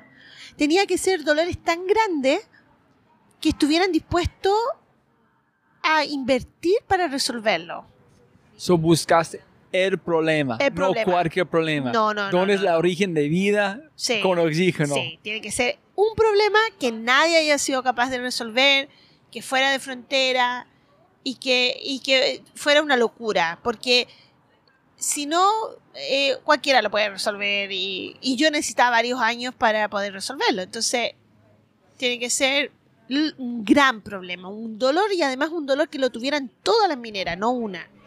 Porque no era customized, esto es un problema que afecte y cambie o transforme una industria. ¿Sí? Y bueno, ahí vimos varias líneas. Yo vi, por ejemplo, ¿por qué no extraer cobre con bacteria? Que era un proceso conocido. En Chile se conocía la biolexiviación, pero funcionaba bastante, en forma bastante poco controlada. Entonces, ¿cómo, ¿por qué no controlarlo y setear el proceso desde el punto de vista microbiológico? Pienso que tú dijiste es que como 95, 98% es, ¿cómo se dice? ¿Relave? O como relave. en el, cobre es como un pedacito. Claro. Y eso, bueno, e, ese es otro tema gravísimo en el mundo, que toda la minería genera relave. Entonces dijimos también, tenemos que hacer algo con el relave. Eh, el relave es un problema maravilloso, a mí me encanta, porque fíjate que el, relave en el mundo no, de- la forma en que se deposita el relave es igual en casi todas las mineras. ¿Qué relave por la gente escucha? En todo, en hierro, en Pero que es solamente los, es, después de sacar algo, Claro, tú le sacas el desecho metal, es relave. el desecho, todo lo que queda, ese sólido que queda se mezcla con agua y se va a un depósito que es como una gran laguna y que le ponen un muro para retenerlo, contenerlo. ¿Y por qué no solamente sacarlo y poner en otro lugar? Solamente mover una montaña a otro tierra, lugar. Porque Sí. no lo puedes transportar, es más barato transportarlo con Ah, pulpa. logísticamente es más Claro. barato. Ok, ok. Entonces, una vez que tú lo depositas, queda como, se llena como un gran hoyo, ¿no es cierto?, de muchas hectáreas y se le pone un, un- muro que contiene y se deja allí y si llueve se vuelve a llenar de agua y si vienen eh, aportes de agua, bueno, y ahí es donde eh, ese relave tiene que asegurar, bueno, en Chile, por ejemplo, la ingeniería es muy buena y por lo tanto no, no tenemos historias así de grandes desastres porque se calcula muy bien que ese muro contenga Ingeniero civil. ingenieros civiles eh, eh, por 100 años esa, esa laguna. ¿Y dónde, quién más en el mundo sacan o hacen minería de cobre? Eh, bueno, Menos de en Chile, ¿quién- Australia, en- hay en muchas partes, pero esto no es solo para cobre, está el hierro, el carbón, aluminio. En todos tienen el mismo problema. Sí. En nadie están solucionando como vos antes. Todos están haciendo el mismo como es- porque siempre hemos el, mi- el- y, al, y al año se mueren 19 personas por accidentes en- de, de, de relave, de derrames de relave, se rompe el muro. El último fue en enero de Vale, en Brasil. ¿En qué pasó? se rompió el muro, no, no resistió y todo el fluido, todos millones cúbicos de relave eh, viajan agua abajo y, y arrasan con la comunidad, con el medio ambiente, con todo. Entonces siguen haciendo igual porque siempre en todo el mundo. igual. Y esto eh, ocurre en Canadá, ocurre en Estados Unidos, ocurre en, en Australia. No hay innovación tecnológica para depositarlo de otra manera. Entonces, ¿qué dijimos nosotros? Dijimos, ¿por qué no desde la biotecnología hacemos una depositación en sólido? ¿Por qué no lo volvemos roca? ¿Por qué tenemos que depositarlo como fluido? Si existen bacterias que pueden hacer cemento. ¿Y cómo, tú sabías de bacteria antes? Sí, porque yo estaba estudiando las bacterias para hacer camino. Entonces camino solamente minero. fue una transición normal. Aquí aplicamos. Claro. ¿Y cuánto tiempo de hacerlo, investigarlo, aplicarlo, en a ver, este es rentable y podemos ganar plata? No, todavía está en, en desarrollo. Pero, sí, pero creemos que es súper factible hacerlo. Estamos trabajando ya en, en los números, pero, pero fíjate que no es tanto el si se puede o no se puede hacer, porque sabemos que se puede hacer. Es cómo calculas el valor que agrega esta, esto. Porque esto transforma la industria.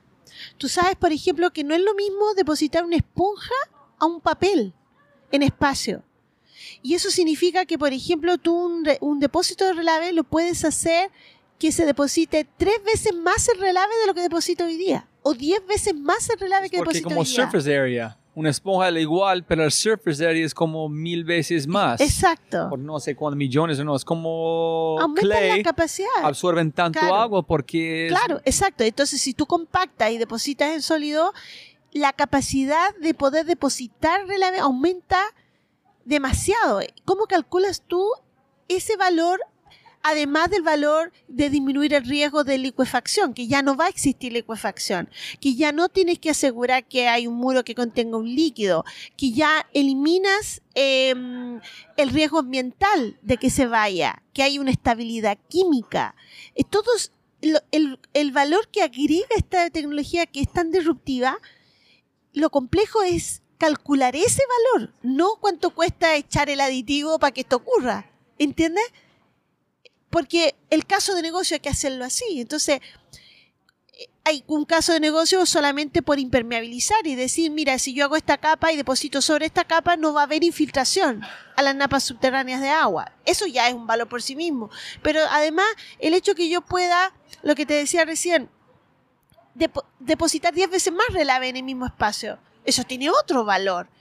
Eh, y etcétera, etcétera. ¿Te ¿Y fijas? cuánto vale el precio de la como la reacción o construirlo de forma masiva para implementarlo es muy barato, es muy costoso. Yo creo ¿Cuánto que vale es la reacción? despreciable, de verdad. Yo creo que al si tú calculas realmente el valor que aporta desde la licencia social, desde la capacidad de poder seguir operando, es despreciable cualquier valor que tenga el aditivo con respecto al valor que agrega. Pero tiene que vender este, ¿no? La gente no, Sí. ese no es Sí. para, para Obvio. mí sí, ¿dónde firmo? Pero Sí. otras personas, ay, pero plata. Sí. ¿Y en la bacteria en ese sentido reproducen como bacteria normal o tiene que hacerlo de una forma en un laboratorio? ¿Cómo puedes sostenerlo? ¿Cómo es el proceso de... Sí, no, lo que hacemos finalmente es un aditivo que se mezcla con el relave y eso genera esta, esta solidificación del relave En la reacción pasan con una temperatura o un Claro. canti- cuál- durante la depositación, en horas. eh, no, es, no es complicado, no necesita No. mucho. ¿Qué porcentaje, qué porcentaje de relave en bacteria o como el este... 13%. No más.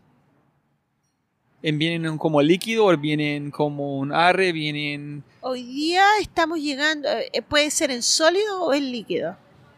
¿Que tiene que echar agua, algo para empezar la Es que el reacción? relave tiene agua. Ah, entonces la reacción es instantánea. ¿Y este tenía algo que hacer con el quitando el polvo o los partes de los frenos? que Claro, ese es otro producto que, que Sí, mire, de comparación puede seguir. ese es el otro producto que hoy día se usa en rampa de mina, en los rajos de mina. eh, Y los camiones andan a 50 kilómetros por hora, pero cuando este está mojado, el suelo está mojado, los camiones se resbalan. Entonces, ¿cómo darle mayor adherencia al camino, al camión para que evite el riesgo de resbalamiento y por otro lado no levante polvo? Hoy día prácticamente tienen que regar cada una hora el camino para que no levante polvo, con agua. Y e- en el desierto de Atacama. ¿Te fijas? O sea, es carísimo, es poco sustentable. Entonces, lo que, lo que eh, nosotros eh, dijimos con, desde la biotecnología, con esta propiedad que tiene las bacterias ese cemento, dijimos, ahorremos ¿no? al menos la mitad de agua. O, sea, un tercio del agua que ya que, que uses menos es un gran valor.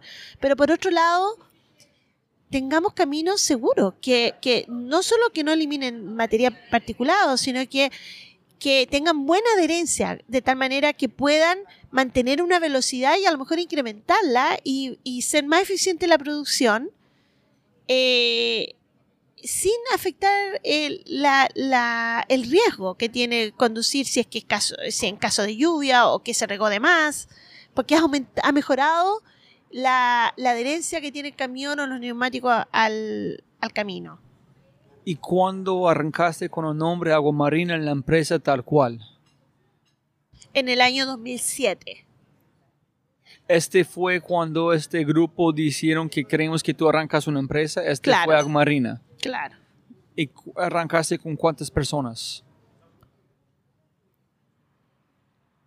¿Y cómo encontraste? ¿Cómo Ay, no buscaste acuerdo. gente que son capaces de entender su visión? Ah, porque yo eh, me fui de la universidad y cuando me fui me llevé la gente que tenía trabajando conmigo. Ah, ok. Entonces sacaste toda la universidad. So, en, un, en un sentido, arrancaste su propia universidad, Sí. que es un negocio. Sí, mi- mi propio laboratorio. Entonces, la única cosa es, no estás dependiente de reglas, ni un rector, ni no política, No, y nada. ganas plata. Sí. no pierdes plata. Claro. En el fondo eh, es libertad, libertad para poder crea- ser creativa y, no- y- y no perder tiempo en política, no perder tiempo en cosas que realmente me desgastaban mucho. Y hacer ciencia, dedicar todo para hacer ciencia. ¿Qué te hizo decidir convertirte en una emprendedora? En ya dijiste. Negocio, producto, todo el ciclo, innovación. Mm.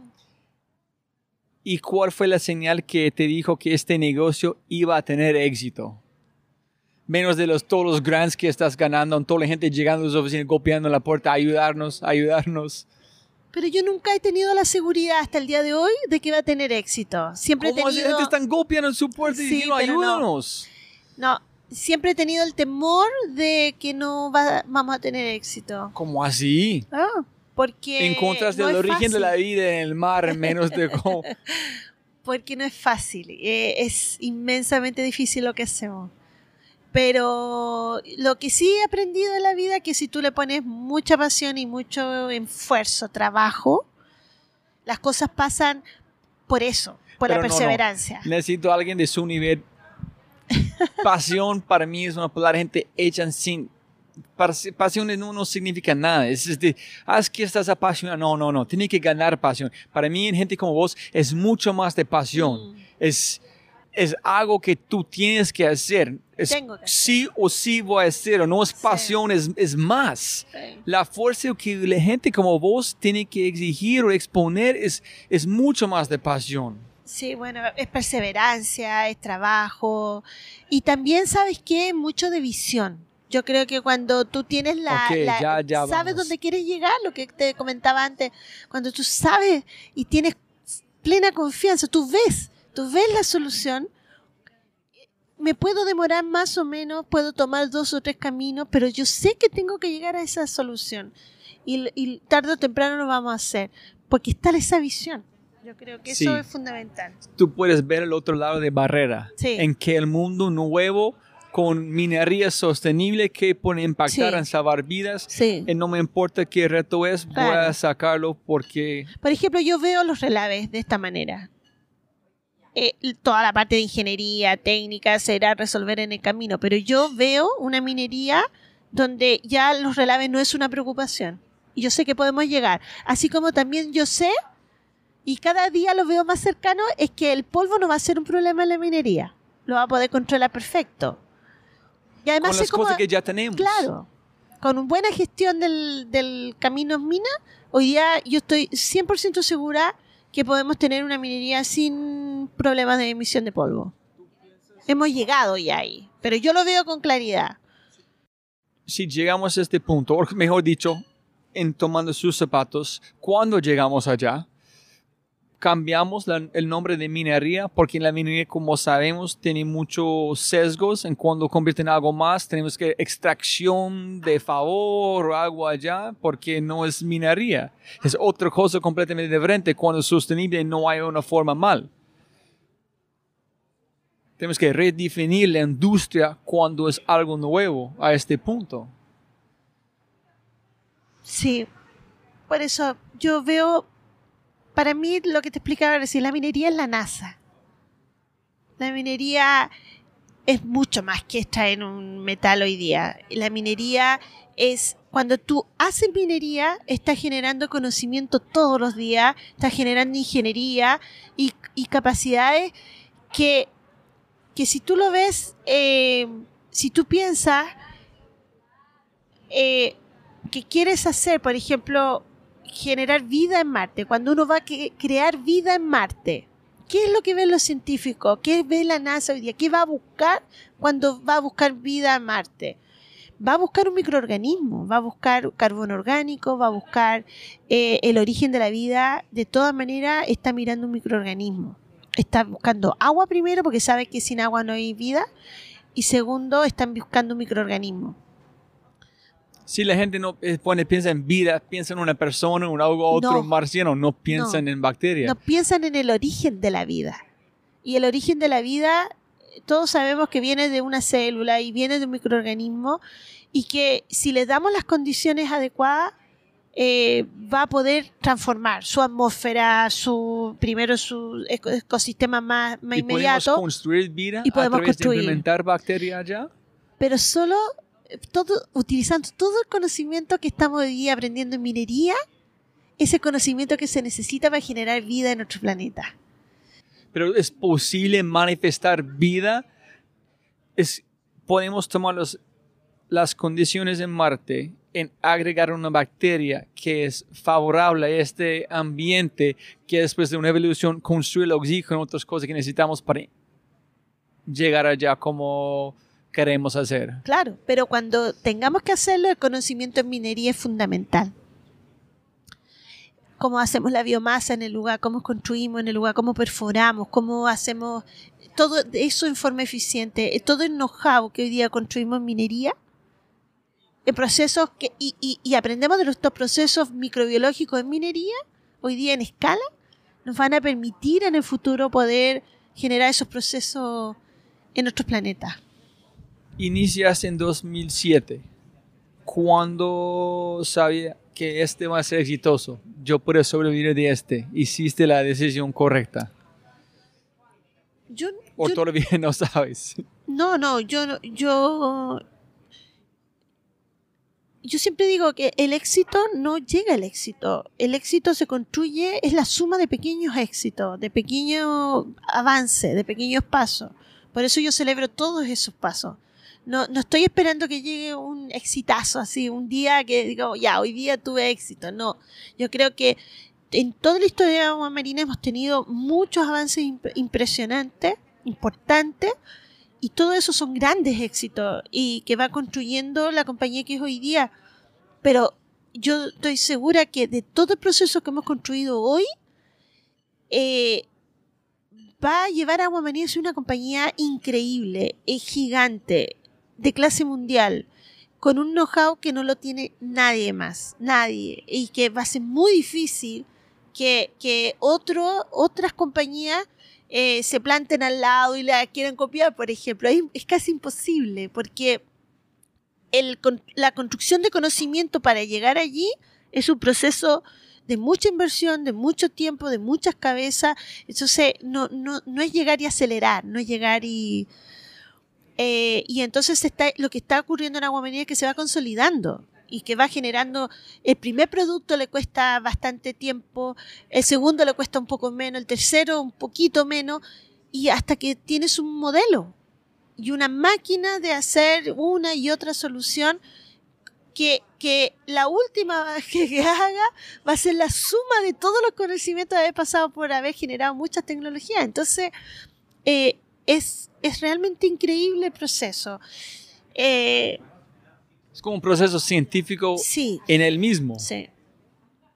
Para mí ha sido una aventura increíble. eh, no, no, no sé a dónde vamos a llegar. Yo creo que no tenemos. Yo no tengo una mirada finita de agua marina. No la ¿Tienes tengo. personas de otros países llamándote para ayudarte con su minería? Sí.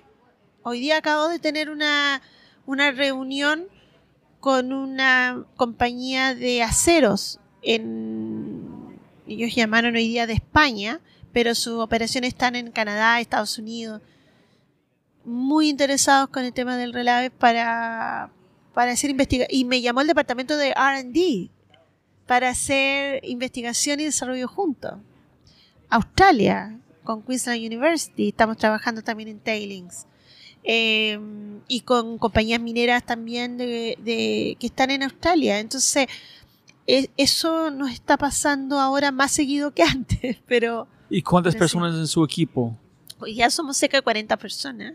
Me imagino es muy complicado encontrar la gente que Sí. son capaces Mucho. de entender este mundo, Sí. compartir la visión para ayudar al mundo, que la minería es un, un camino al futuro, sin embargo que se parece sexy, es muy sexy y es compatible con su cultura Sí. en el conocimiento de la minería en chileno que puedes aplicar, ¿no? Es muy difícil, pero es gente increíble. En son, ¿Todos son de Chile? Hemos tenido extranjeros, pero hoy día son todos de Chile, sí. Pero es gente increíble, gente... Yo creo que quien trabaja en Agua Marina hoy día eh, eh, está súper motivado, está... está bueno, además que tengo un par de socios que son extraordinarios. Hacemos ahí un trío increíble porque Jorge, que es mi socio, uno de mis socios, eh, él eh, del- viene del mundo de los números, de la finanza, estuvo en la bolsa, estudió en Estados Unidos, estuvo en la bolsa en Nueva York, y, eh, eh, ha hecho acquisitions, así, pero eh, es súper de los números, entonces las conversas con él son de esa mirada y le encuentro, además que él es un hombre brillante también, entonces eh, le pone ese acento. Y por otro lado, mi, y nuestro CEO, que es mi, mi otro socio, eh, es, es una persona increíble con que viene del mundo de las operaciones y de proyectos, de haber estado en Stanford, de haber trabajado con proyectos con fondos, con, con Venture Capitals de Palo Alto. en, proyectos increíbles de, muchos millones de dólares y que ha y los dos son chilenos y son gallos extraordinarios, súper brillantes. Eh, entonces es un agrado realmente sentarse con la gente que hay en Agua Marina eh, y, el, y el ecosistema, el ambiente de trabajo eh, también es muy, muy especial. Y, hemos construido además, a costa de mucho esfuerzo, una cultura dentro de Agua Marina que combina la excelencia y la rigurosidad que, que y disciplina que yo trato de poner esa impronta. Todos tenemos escuelas distintas. La escuela americana es muy distinta a la escuela japonesa.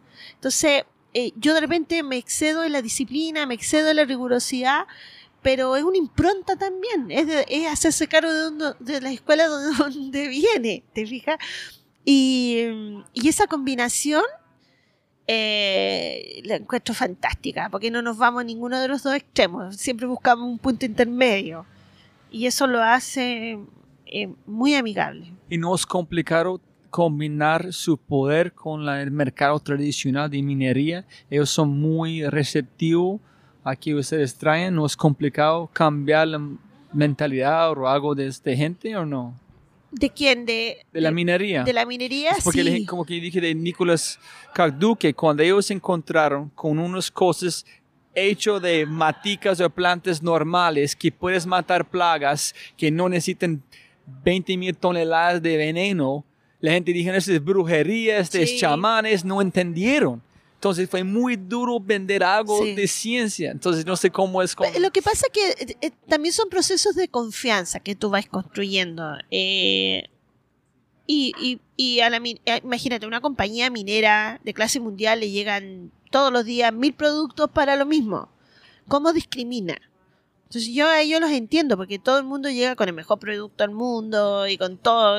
Entonces dentro de eso que llegue un proveedor que diga, mira, yo en realidad tengo solamente la idea, pero aquí habría que desarrollarlo y usted tiene que pagar el desarrollo. Entonces, también al principio sonaba como había mucha desconfianza probablemente, pero cuando tú empiezas a construir, eh, eh, en este caso yo tuve la gran fortuna que BHP Billiton generó un programa increíble para desarrollar empresas de base tecnológica en Chile. Ellos sabían que para ser más innovadores para tener más innovación dentro de su proceso, necesitan empresas de base tecnológica. Entonces, hicieron un programa para fomentar la innovación y ayudar a estos proveedores como Agua Marina de base tecnológica a poder pilotear y probar los productos que dicen que tienen o que pueden desarrollar. Y eso hizo un cambio importante, nos abrió la puerta. Y lo que hoy día están construyendo creo que es increíble, es otra minería. ¿Y cómo llegaste a Endeavor? Endeavor fue. Un día me llama una persona de Endeavor. Cristian me llama y me dice. Eh, Pamela, mira, yo soy de Endeavor, yo no sabía que, era Endeavor, eh, y, estamos haciendo como una selección, viendo, explorando empresas, y me encantaría conocerte. ¿En qué año? ¿2010, 2012? 2010, 2010. Esto fue también, mira, muy divertido. Fue en julio del 2010 y yo le invito a almorzar, así como acá, pero un almuerzo. Y, conversamos, le cuento mi historia y él estaba así como, qué increíble esta historia, que no sé qué, y yo no sé. Y, y me dice, Pame, eh, vamos a iniciar un proceso de entrevistas, qué sé yo. Y yo no le entendí nada, la verdad, que era en Devon y, lo encontraba, pero súper. Nadie con quien he hablado. Nadie entiende nada. Pero no, que. Y no dan nada, pero son mentorías, pero que no, tampoco es tan así, es como una red de apoyo. No sé, pero yo soy súper abierta a, conocer gente. Entonces, yo, no. Yo tengo Japón, tengo Hawaii, tengo los Estados Unidos, ¿qué red vas a ofrecerme? Menos de microbiología. no nada, pero le dije, ¿sabes qué? Feliz de participar. Así que si quieres me junto. Y me, y me empezaron a organizar una serie de reuniones durante el mes de julio y comienzo de agosto. Y, y todos los con, los que yo me entrevistaba me cuestionaban y me decían, pero es que, pero ¿cuál es tu modelo de negocio? Y yo, yo recién estaba, había seleccionado los grandes dolores de la minería y estaba pensando en qué me iba a involucrar como producto, estaba recién diseñando. ¿No tenía su CFO, este hombre que está dando con no, números? No, no, no, este, ah, no. Esto, todos esos socios con los que yo partí la compañía llegaron hasta cierto nivel y ellos mismos reconocieron que, que hasta ahí nomás podían llegar. Y luego yo levanté dinero para comprarlos y siguieron estos nuevos que te acabo de conversar. Que es como una, como una, como otro nivel de, inversión y de desarrollo. Entonces, em, yo fui a las entrevistas y me dicen, Pamela, eh, en agosto estaban los 33 mineros. Había ocurrido el accidente de los 33 mineros. ¿Te acuerdas de, estos que quedaron atrapados? Que, Entonces, el presidente Piñera estaba haciendo, habían rescatado a los mineros y estaba haciendo una gira por Estados Unidos y, había invitado a 11 emprendedores chilenos eh, a 10 emprendedores chilenos para ir a esta gira y mostrar las tecnologías en iba a Silicon Valley. Y tenía con el Ministerio de Hacienda, tenían, o de Economía, miento, eh, tenían organizado varias actividades ahí en Palo Alto, que sé y en San Francisco. Y yo estaba justo eh, había terminado mis, mis, seis entrevistas y me dicen, Pame, te vamos a llevar al panel internacional en San Francisco, que era en septiembre, y vamos a aprovechar la gira del presidente, te vamos a meter ahí para que vayas también. Y yo recién la primera entrevista la había tenido en julio. Agosto y en septiembre estaba montada en un avión con el presidente, con todos los ministros, con todo. ¿Como el avión privado? ¿Todos? El, no, era en avión de la Chile, de la TAM. Ajá y... Pero solamente ustedes. Todo, la comitiva, claro, el ministro, todo, y, los, estos 11 emprendedores. Y bueno, y eran 10 más yo 11 y yo era la única mujer. Entonces, llego allá, eh, primero, y andaba el presidente con esto de los 33 mineros, entonces se llenaban, todos querían ver al presidente, la historia de los 33 mineros andaba con el, papel que había rescatado, lo estaba mostrando ahí, de lo, que demostraba que ellos estaban vivos y me invitan a mí a dar un pitch a Palo Alto. Y estaba en eso, eh, bueno, como andaba el presidente, el presidente era muy amigo del gobernador de California, que era Arnold Schwarzenegger, y nos invitaron a, la casa del, del, eh, como el rector de, la UCLA en, en Los Ángeles, y, y el gobernador invitaba. Entonces estaba ahí yo almorzando con el presidente, con el ministro, estaba eh, Arnold Schwarzenegger ahí dando eh, el recibimiento, todo eso. Era pura frándula esto. Y yo no entendía nada. Yo andaba en algo, se supone que de Endeavor iba a dar un pitch, qué sé yo. Bueno, Termina todo esto del presidente, Stanford, el pitch, conocían gente, todo el mundo interesado en la empresa, los inversionistas interesados en Agua Marina. Y de ahí me voy a Panel Internacional, que era en, en un club de golf cerca de San Francisco. No me acuerdo cómo se llama, pero así como muy, muy bonito y empieza el panel de selección, el ISP que le llaman. ¿Y presentaste con quién más? ¿Quién más está presentando con vos? Sola. ¿Solamente vos? Yo sola. Porque normalmente en Denver tenía como tres o cuatro personas presentando en un grupo. ¿Solamente vos? Solo yo. Y, y cuando llego allá, nos dice Alan, que, que, es como el gerente en ese momento ahí en San Francisco, y todavía es, y dice, eh, bueno, felicitaciones, bienvenidos ya por estar acá, siéntanse que han ganado el proceso, qué sé yo, pero muy pocos de los que están acá van a salir seleccionados. Y a mí se me paran los pelos porque yo digo, pero ¿cómo? O sea, imagínate todo el esfuerzo, llego acá, imposible que no quede, yo tengo que quedar porque ¿cómo me voy a volver con todo esto sin haber ganado estar? ¿Qué será? Y, yo sin entender lo que era Endeavor siquiera. Hicimos el panel de selección que fue durísimo, uno de los más duros que hemos tenido, que me cuentan los organizadores. Y, y, pasó algo muy mágico porque eh, el primer, la primera pareja que me entrevistó, em, él fue súper duro conmigo. Me dijo, Pamela, me dijo, si tú en tres años ya no tienes un producto, es muy difícil que te vaya bien. O sea, no tiene ninguna posibilidad. Y, y, yo creo que lo dijo un poco para provocar, viste que en, en te ve la personalidad también. Entonces yo lo miré con mucha tranquilidad y le dije, bueno, si, si alguien piensa que un producto biotecnológico sale en tres años, entonces que no sabe nada de biotecnología. Porque un producto biotecnológico demora 10 años salir al mercado. Nosotros queremos hacerlo en 7, queremos hacerlo en menos años, pero en 3 no es magia. O sea, eh, y bueno, y ahí empecé a contar mi historia, qué sé yo. Y después cuando fue el panel de selección, que, que ahí uno no está, se los lleva, pero a mí me lo contaron, porque me lo contaron, eso no se cuenta al emprendedor, qué es lo que ocurre ahí. Pero a mí me lo contaron, fue tan mágico, porque uno de los que nos entrevistó era como el ministro de Innovación de Jordania.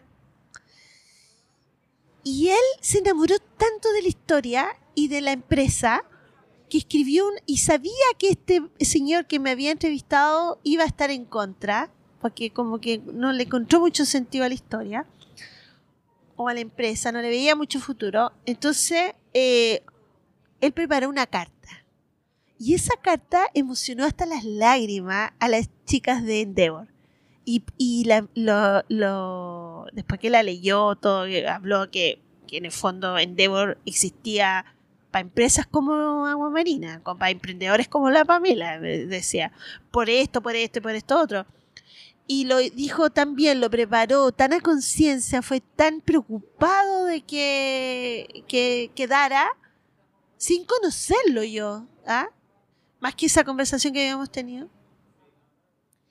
Que este señor se para y le dice, bueno, si vamos a estar así con eso, con esas presentaciones, yo no tengo nada que hacer, así que se aprobó. Y se aprobó a la primera. Entonces, después las otras personas que eran miembros del jurado se acercaron y me dijeron, tienes que darle las gracias a esta, persona porque realmente increíble lo que él dijo y lo que explicó y todo. Entonces yo ahí eh, recién empecé a comprender de qué se trataba Endeavor. Ese, ese, eso de que genuinamente hay un grupo de personas que, que independiente de quién seas tú, del, del hijo de quién, o, quiere que tú, a ti te vaya bien, porque si te va bien a ti, tú sí puedes cambiar el mundo, tú sí puedes cambiar tu entorno. Sí, es, finalmente con su historia entiendo que Endeavor pueden entender la visión que es invisible a 98 de las personas, ellos ven. Ellos ven el invisible, ¿no? Es, tú estás tratando de pegar un bullseye que nadie más puede ver. En otra gente solamente pueden ver el bullseye que es normal. En ellos ven lo invisible. Sí el poder de salvar vidas, el poder de impactar, el poder de llegar a Marte, el poder de hacer todo. Sí, y realmente lo ven, realmente, eh, y, trabajan y, en forma muy desinteresada en, asegurar que tú tengas éxito, de, ayudarte a, que el camino sea un poquito más simple, un poquito más directo. Eh, y te, y te conecta, te conecta con esos cerebros, con esa gente, con esa vivencia, con esa historia y yo lo encuentro extraordinario. ¿En quién es, cuál, posiblemente ya contestaste, cuál ha, cuál ha hecho la mejor parte de tener Endeavor a su lado, ser parte de Endeavor? no, en, Endeavor para mí ha sido mi guía de todo tipo durante, eh, imagínate, mi empresa nació en el 2007 desde el 2010. Es casi toda la vida de la compañía y me ha acompañado en cada dolor, en cada, en cada éxito también. Em, todo lo que yo sé de negocio lo he aprendido con Endeavor. Y en este momento, con Endeavor, ¿qué quita el sueño en ese momento? ¿Qué me quita el sueño? Me quita el sueño hacer de Agua Marina una gran compañía, consolidarla una gran compañía, que, que no solo porque factura una cantidad de dinero, eh, y se posiciona económicamente, sino que porque ha logrado resolver problemas que nadie más resolvió. Porque ha demostrado que un modelo funciona, que este modelo funciona. ¿Y cuando sabía que su empresa no más es un startup, es un scale-up? Tenemos que escalar, no más es solamente vender un poquito, es, es Eh, conquistar el mundo. Nuestro primer contrato ¿Con quién? con BHP Billiton. Este fue cuando tú Sí. sabías, ese no más es un startup. Ese es, tenemos que... Sí. en ¿Por qué fue tan importante? ¿Por el nivel de plata, el nivel de compromiso? Claro, ¿Qué? porque por- primero porque te cambió el nivel exponencialmente el nivel de facturación. Segundo porque es tu primer producto posicionado en el mercado. Porque tuviste la escala. El primer producto puesto en volumen. Hoy día viajan toneladas mensuales de bacterias hacia la minería en camiones. Toneladas Toneladas de bacterias. de bacterias. Eso no existía antes de, de ese contrato. No existía en Chile eso. Sí, eh, eh, eh, estoy riendo porque es, no entiendo qué es una tonelada de bacterias. No puedo puedo imaginar, es algo afuera. es- es- Estoy riendo a mi ignorancia, que es, es que la gente a veces dicen cosas, oh, dice una tonelada de bacterias. Sí, claro, no, ni idea. Es, es que tú estás inventando, tú estás construyendo el camino en tiempo real. ¿Cómo, como dijiste, cómo puedes monetizar este, que puedes poner más cosas, salvar vidas, quitar este, contaminación, ir por allá? Estás inventando todo en tiempo real, ¿no? Sí. Y, y hemos necesitado distintos modelos de negocio en cada una de las etapas. Sí. So, el negocio, pero el propósito no han cambiado. No. Solamente el modelo de negocio. Sí. Qué chévere. Qué felicidad. No, qué chévere para la gente trabajando en esta empresa, ¿no? Qué suerte. Estar en Chile en trabajo por una empresa que quieren hacer este. Bueno, esas son partes de las definiciones de la empresa hoy día. Eh, ¿qué, qué, qué empresa quieres ser? ¿Una empresa solo de investigación? ¿Una empresa que le, le fue bien con un producto y quiere dedicarse a ese producto? ¿O quiere seguir desarrollando el producto de frontera siempre? Siempre estar en esa última brecha de consolidar. Son definiciones importantes que te llegan con ese tipo de crecimiento. Si ustedes son el Google de microbiología, ¿no? En un sentido en- de, de minería, ¿no? Ser la frontera, nunca puedes... No, tú nunca vas a hacer algo normal.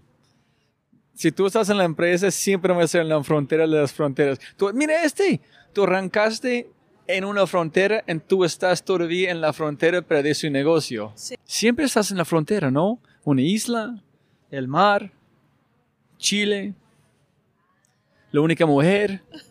Nunca has participado en un lugar normal. Siempre al borde del abismo.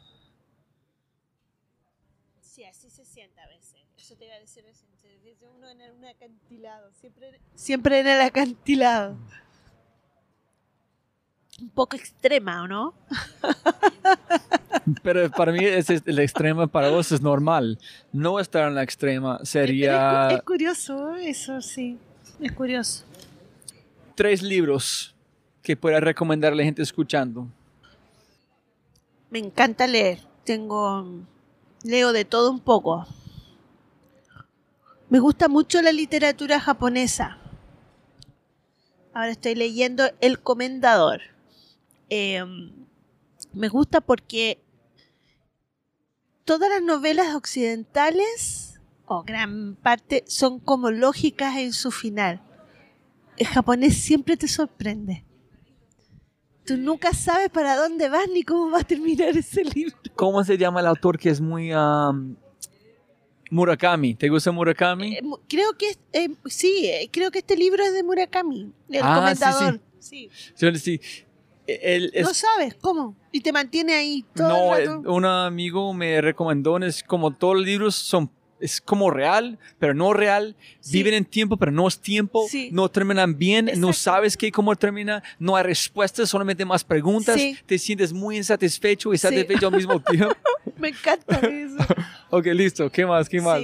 No me gusta esa novela ah, tradicional que tiene como su, su pica acá y, y termina, ah, lógico. O el bien y el mal, la definición típica te saca un poco de ese rollo. Eh, estoy leyendo en este momento, estoy fascinada leyendo eh, Bad Blood. La historia de, de esta chica de Palo Alto de Teranos. Muy buena, muy buena. Tienen que, a mí, eh, imagínense conmigo, es demasiado cercana la, la historia. Me entiendo todo lo que ella hacía. Esto se lo encuentro increíble. Cuando este, cuando publico este podcast, el podcast que ya ser publicado es de José Luis, que es de este biotecnología. Cuando ellos fueron a YC, a Y Combinator en Silicon Valley, en presentar, ellos tuvieron la entrevista más larga en la historia de Y Combinator en un sentido, porque se acabó de pasar y nadie confía en la en de sangre. Ay, yo, yo, lo estoy leyendo y digo, estoy todo el rato pensando cómo sí podría hacerlo.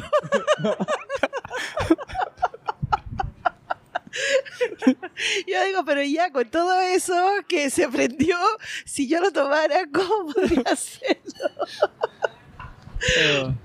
Es un buen desafío. Yo creo que el propósito es muy bueno, sigue siendo bueno. ¿Cómo podríamos hacerlo? Yo creo que eso me, me tiene entusiasmada. No, pero es muy, muy linda la historia. Ahora me llama la atención de como una niña de 19 años, porque yo partí joven también, pero yo, eh, me preparé, digamos, pero eh, eh, como una persona, imagínate tú, cómo era ella para tener 19 años sin ninguna formación, estar vendiendo esto.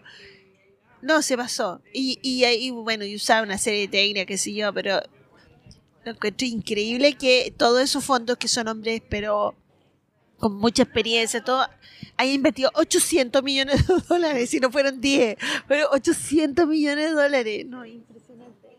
Y, claro, no, buenísimo el libro, si lo puedes leer. No, no, igual con, después, es interesante, pero no sabía de su cara, no, tengo que voy a comprarlo sí, ya. Es muy entretenido el libro. Además que salió ahora un especial en HBO. ¿Sí? La historia, la, ah, está, salió un documental. No, no he no, visto. Sí, muy buena la historia el peor o mejor consejo que ha recibido? El mejor consejo creo que es el que te mencioné con mi hija. Creo que es el mejor. Me imagino con todo el mundo que está rodeando, el peor tiene que ser, has escuchado muchos. Tú no puedes decir, no, tiene que hacer de esta forma. Sí, la verdad es que no tengo así como algo que me haya marcado, que yo diga, ¡ay, qué mal consejo! Eh, no tengo algo así que, que, me acuerde que te diga, oye, qué pésimo. siempre estoy acostumbrada a que todo el mundo te dice que no se puede, pero eso, o que no, que mejor no lo hagas, que sí, pero eso es como, como que uno lo escucha todo el rato, así. Sí, sí. Em, Listo, entonces si podrías poner una cartelera enorme, gigante aquí en el aeropuerto en Chile, que todo el mundo pueden ver, aterrizando, despegando, ¿qué mensaje pondrías? Y no puede ser promoción de agua marina. no, mira, hay un hay un eslogan que una frase que tuvo en algún minuto gobierno el, el Ministerio de Ciencia en Alemania que creo que es lo más sabio que yo he escuchado en términos de, de gobierno para transmitirle a la gente.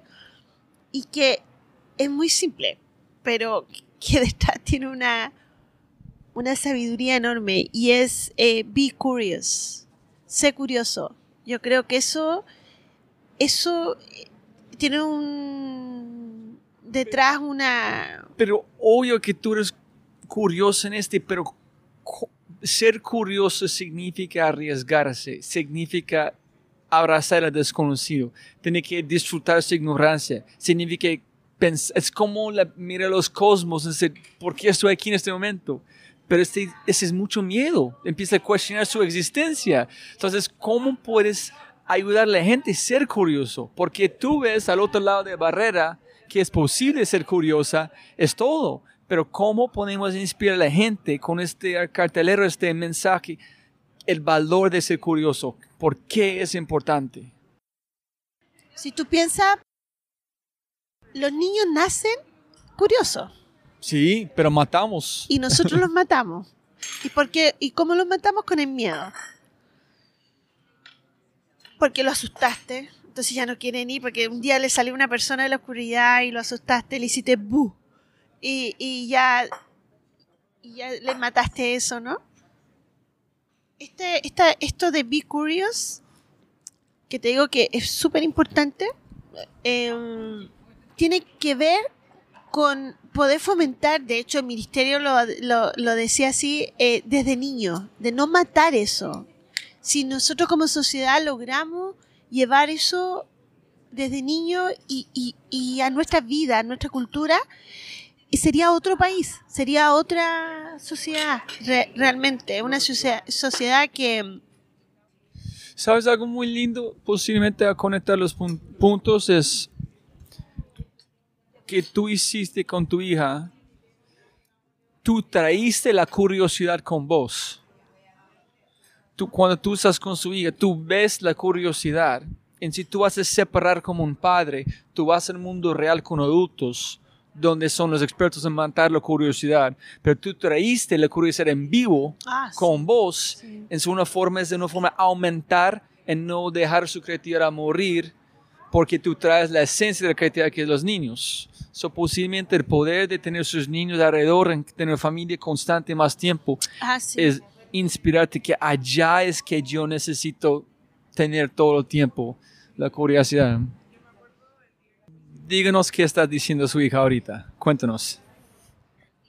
Cuando ella se fue, cuando ella se fue a Estados Unidos, lo que recuerda a mi hija que le dije su primera, lo, lo que más le encargué como mamá es que ella no descuidara a su niña interior, que siga siendo niña. Y siempre le digo eh, lo mismo, que siga siendo niña, que no, que sea curiosa, que sea creativa y que si tienes ganas de bailar, baile, si quieres ganas de cantar, cante, que si quiere hacer algo, lo haga. No, no. Pero tú piensas de curiosidad por morir, de cómo morir, morir, donde tú no puedes rescatar en un adulto. Hay gente que la curiosidad muere. Muere. Que no hay una forma de renacer nada. No, conozco. yo creo que esa es la gran, es la normalidad. Y para mí es muy triste verlo. Esa es la normalidad, es muy triste verlo. So, ¿Piensas de verdad que tiene una vida en cómo darlo veneno, pensamientos que estábamos hablando antes? Es, hay una forma de matar curiosidad en sí, creatividad en todo el rato lo metamos. Sí, y, yo lo veo y me da pena. Me da mucha pena porque la gente empieza a matarla cuando son niños. Ya, no pregunte tontera. Ya, ¿qué se calla? Pero pues, ¿qué le importa cómo funciona? Ya, pero porque lo hicieron así nomás, ¿qué tanto? Porque el mundo funciona así. Listo. Léelo porque lo tienes que leer. Eh, entonces, porque tienes que hacerlo, porque tienes que llegar acá. No, entonces todo el rato están matando esa curiosidad. Yo me acuerdo que mi hija tenía 10 años cuando fuimos a Nueva Zelanda, la llevé, fuimos de vacaciones.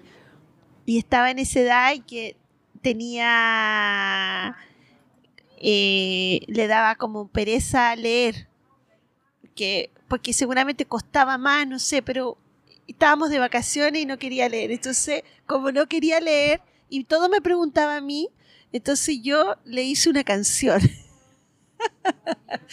entonces, yo le decía, e, es el poder de leer. Así, wow, mira el poder de leer. ¿ah? Todo el rato, así, pero, y me miraba y decía, pero ¿cómo sabe eso? ¡Wow! ¡Que leo! Así, el tremendo poder que tengo. Y nunca se le va a olvidar, yo creo. Y, y nos divertimos demasiado con eso.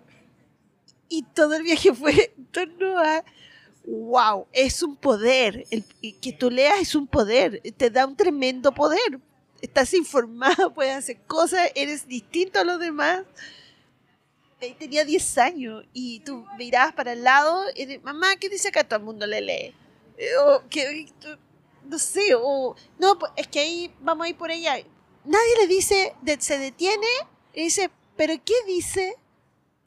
¿Eso dice ahí? ¿En serio? A ver, veamos. explícamelo tú, ¿cómo lo interpretaste? Y en el colegio acá es más terrible porque nadie pregunta nada, porque si pregunta, todos lo molestan. Entonces es muy triste eso. No, está muy chistoso. Para mucha de mi vida tenía muchos problemas porque yo pregunté tanto, ¿por qué hicimos este? So, me fue echado de muchos trabajos porque yo estaba siempre cuestionando a mis jefes. Y yo empecé a sentir que es, entonces ahorita que hago este es preguntar, sentirme estúpido, es un placer. ¡Wow! ¿En serio? ¿Cómo no sabía? Entonces preguntar es, es una delicia, pero matamos a la gente porque es, pensamos que es una pregunta, es un ataque contra mi ego en quién soy yo, porque yo soy definido algo como estático cuando el mundo es dinámico. No sé. O sea, esa es otra conversación. No, es muy interesante. Es, un fenómeno que... Entonces, si yo tuviera que poner en, letreros que, que impulse algo en esta sociedad, es, por favor, sean curiosos. Está bien ser curioso. Eh, está bien querer saber cómo funcionan las cosas. Si vamos a ser niños científicos, necesitamos niños curiosos. Pero sabes qué más necesitamos que es muy lindo que pasó con voces. A través de su curiosidad, llegaste a Chile de toda la historia que contamos y con qué has hecho forzaste la curiosidad en gente que no son curiosos normales, ah, que la gente le minaría de preguntar, wow, ¿qué está pasando con bacteria? Quiero saber. So, hay una conexión, es como tiene que recibir para dar. si tienes, tiene que dar. Si no tienes, tiene que buscar a alguien más que para ayudarte. Entonces, posiblemente esa es la comunicación en el mundo, es ser tan curioso que tú despiertes la curiosidad a alguien más. Sí, absolutamente. Es contagiosa la curiosidad. Hacer personas que están muertos no tienen. Sí. Ya. Por ejemplo, yo siempre tenemos conversaciones y yo digo, ¿y por qué crees tú que es esto? Pero, y, genero, me encanta esa gente que es eh, provocadora, que provoca una conversación. Y son pocas. La mayoría lo encuentra como un poco incómodo. No, la mayoría son conformistas. Sin Pero duda. Es, es, muy bonito eh, hacer cualquier rato, puede ser súper agradable si hacemos una buena conversación. Entonces, yo de repente voy a reuniones que son una lata, pero yo las vuelvo interesantes provocando a la gente. Sí, tú tienes un reto porque todo lo que has hecho es donde estás ahorita, seguir empujando este límite de cada vez es más grande, ¿no? Sí. entonces, para terminar, ¿cuál es el próximo reto gigante que es encontrar la vida abajo del mar? O encontrar esta cosa con un langostino, o etcétera, eh, en para ustedes. De, de, de, proyectos hoy día, eh, mi sueño, o, sea, mi, mi, proyecto más inmediato es resolver el tema de los relaves. Lograr resolver el, la depositación en sólido de relave. Y no sé cuánto me voy a demorar, pero quiero hacerlo ya. ¿Listo? Entonces, como arrancamos hace casi tres horas. ¿En serio? Oh, pienso. Tiempo? Siempre voy a ganar más plata, no más tiempo. Entonces, de verdad, mil, mil gracias, Pamela. Qué historia tan linda. Van a inspirar mucha gente. Gracias, hija, para participar y qué rico donde estamos. Gracias. Gracias a ti.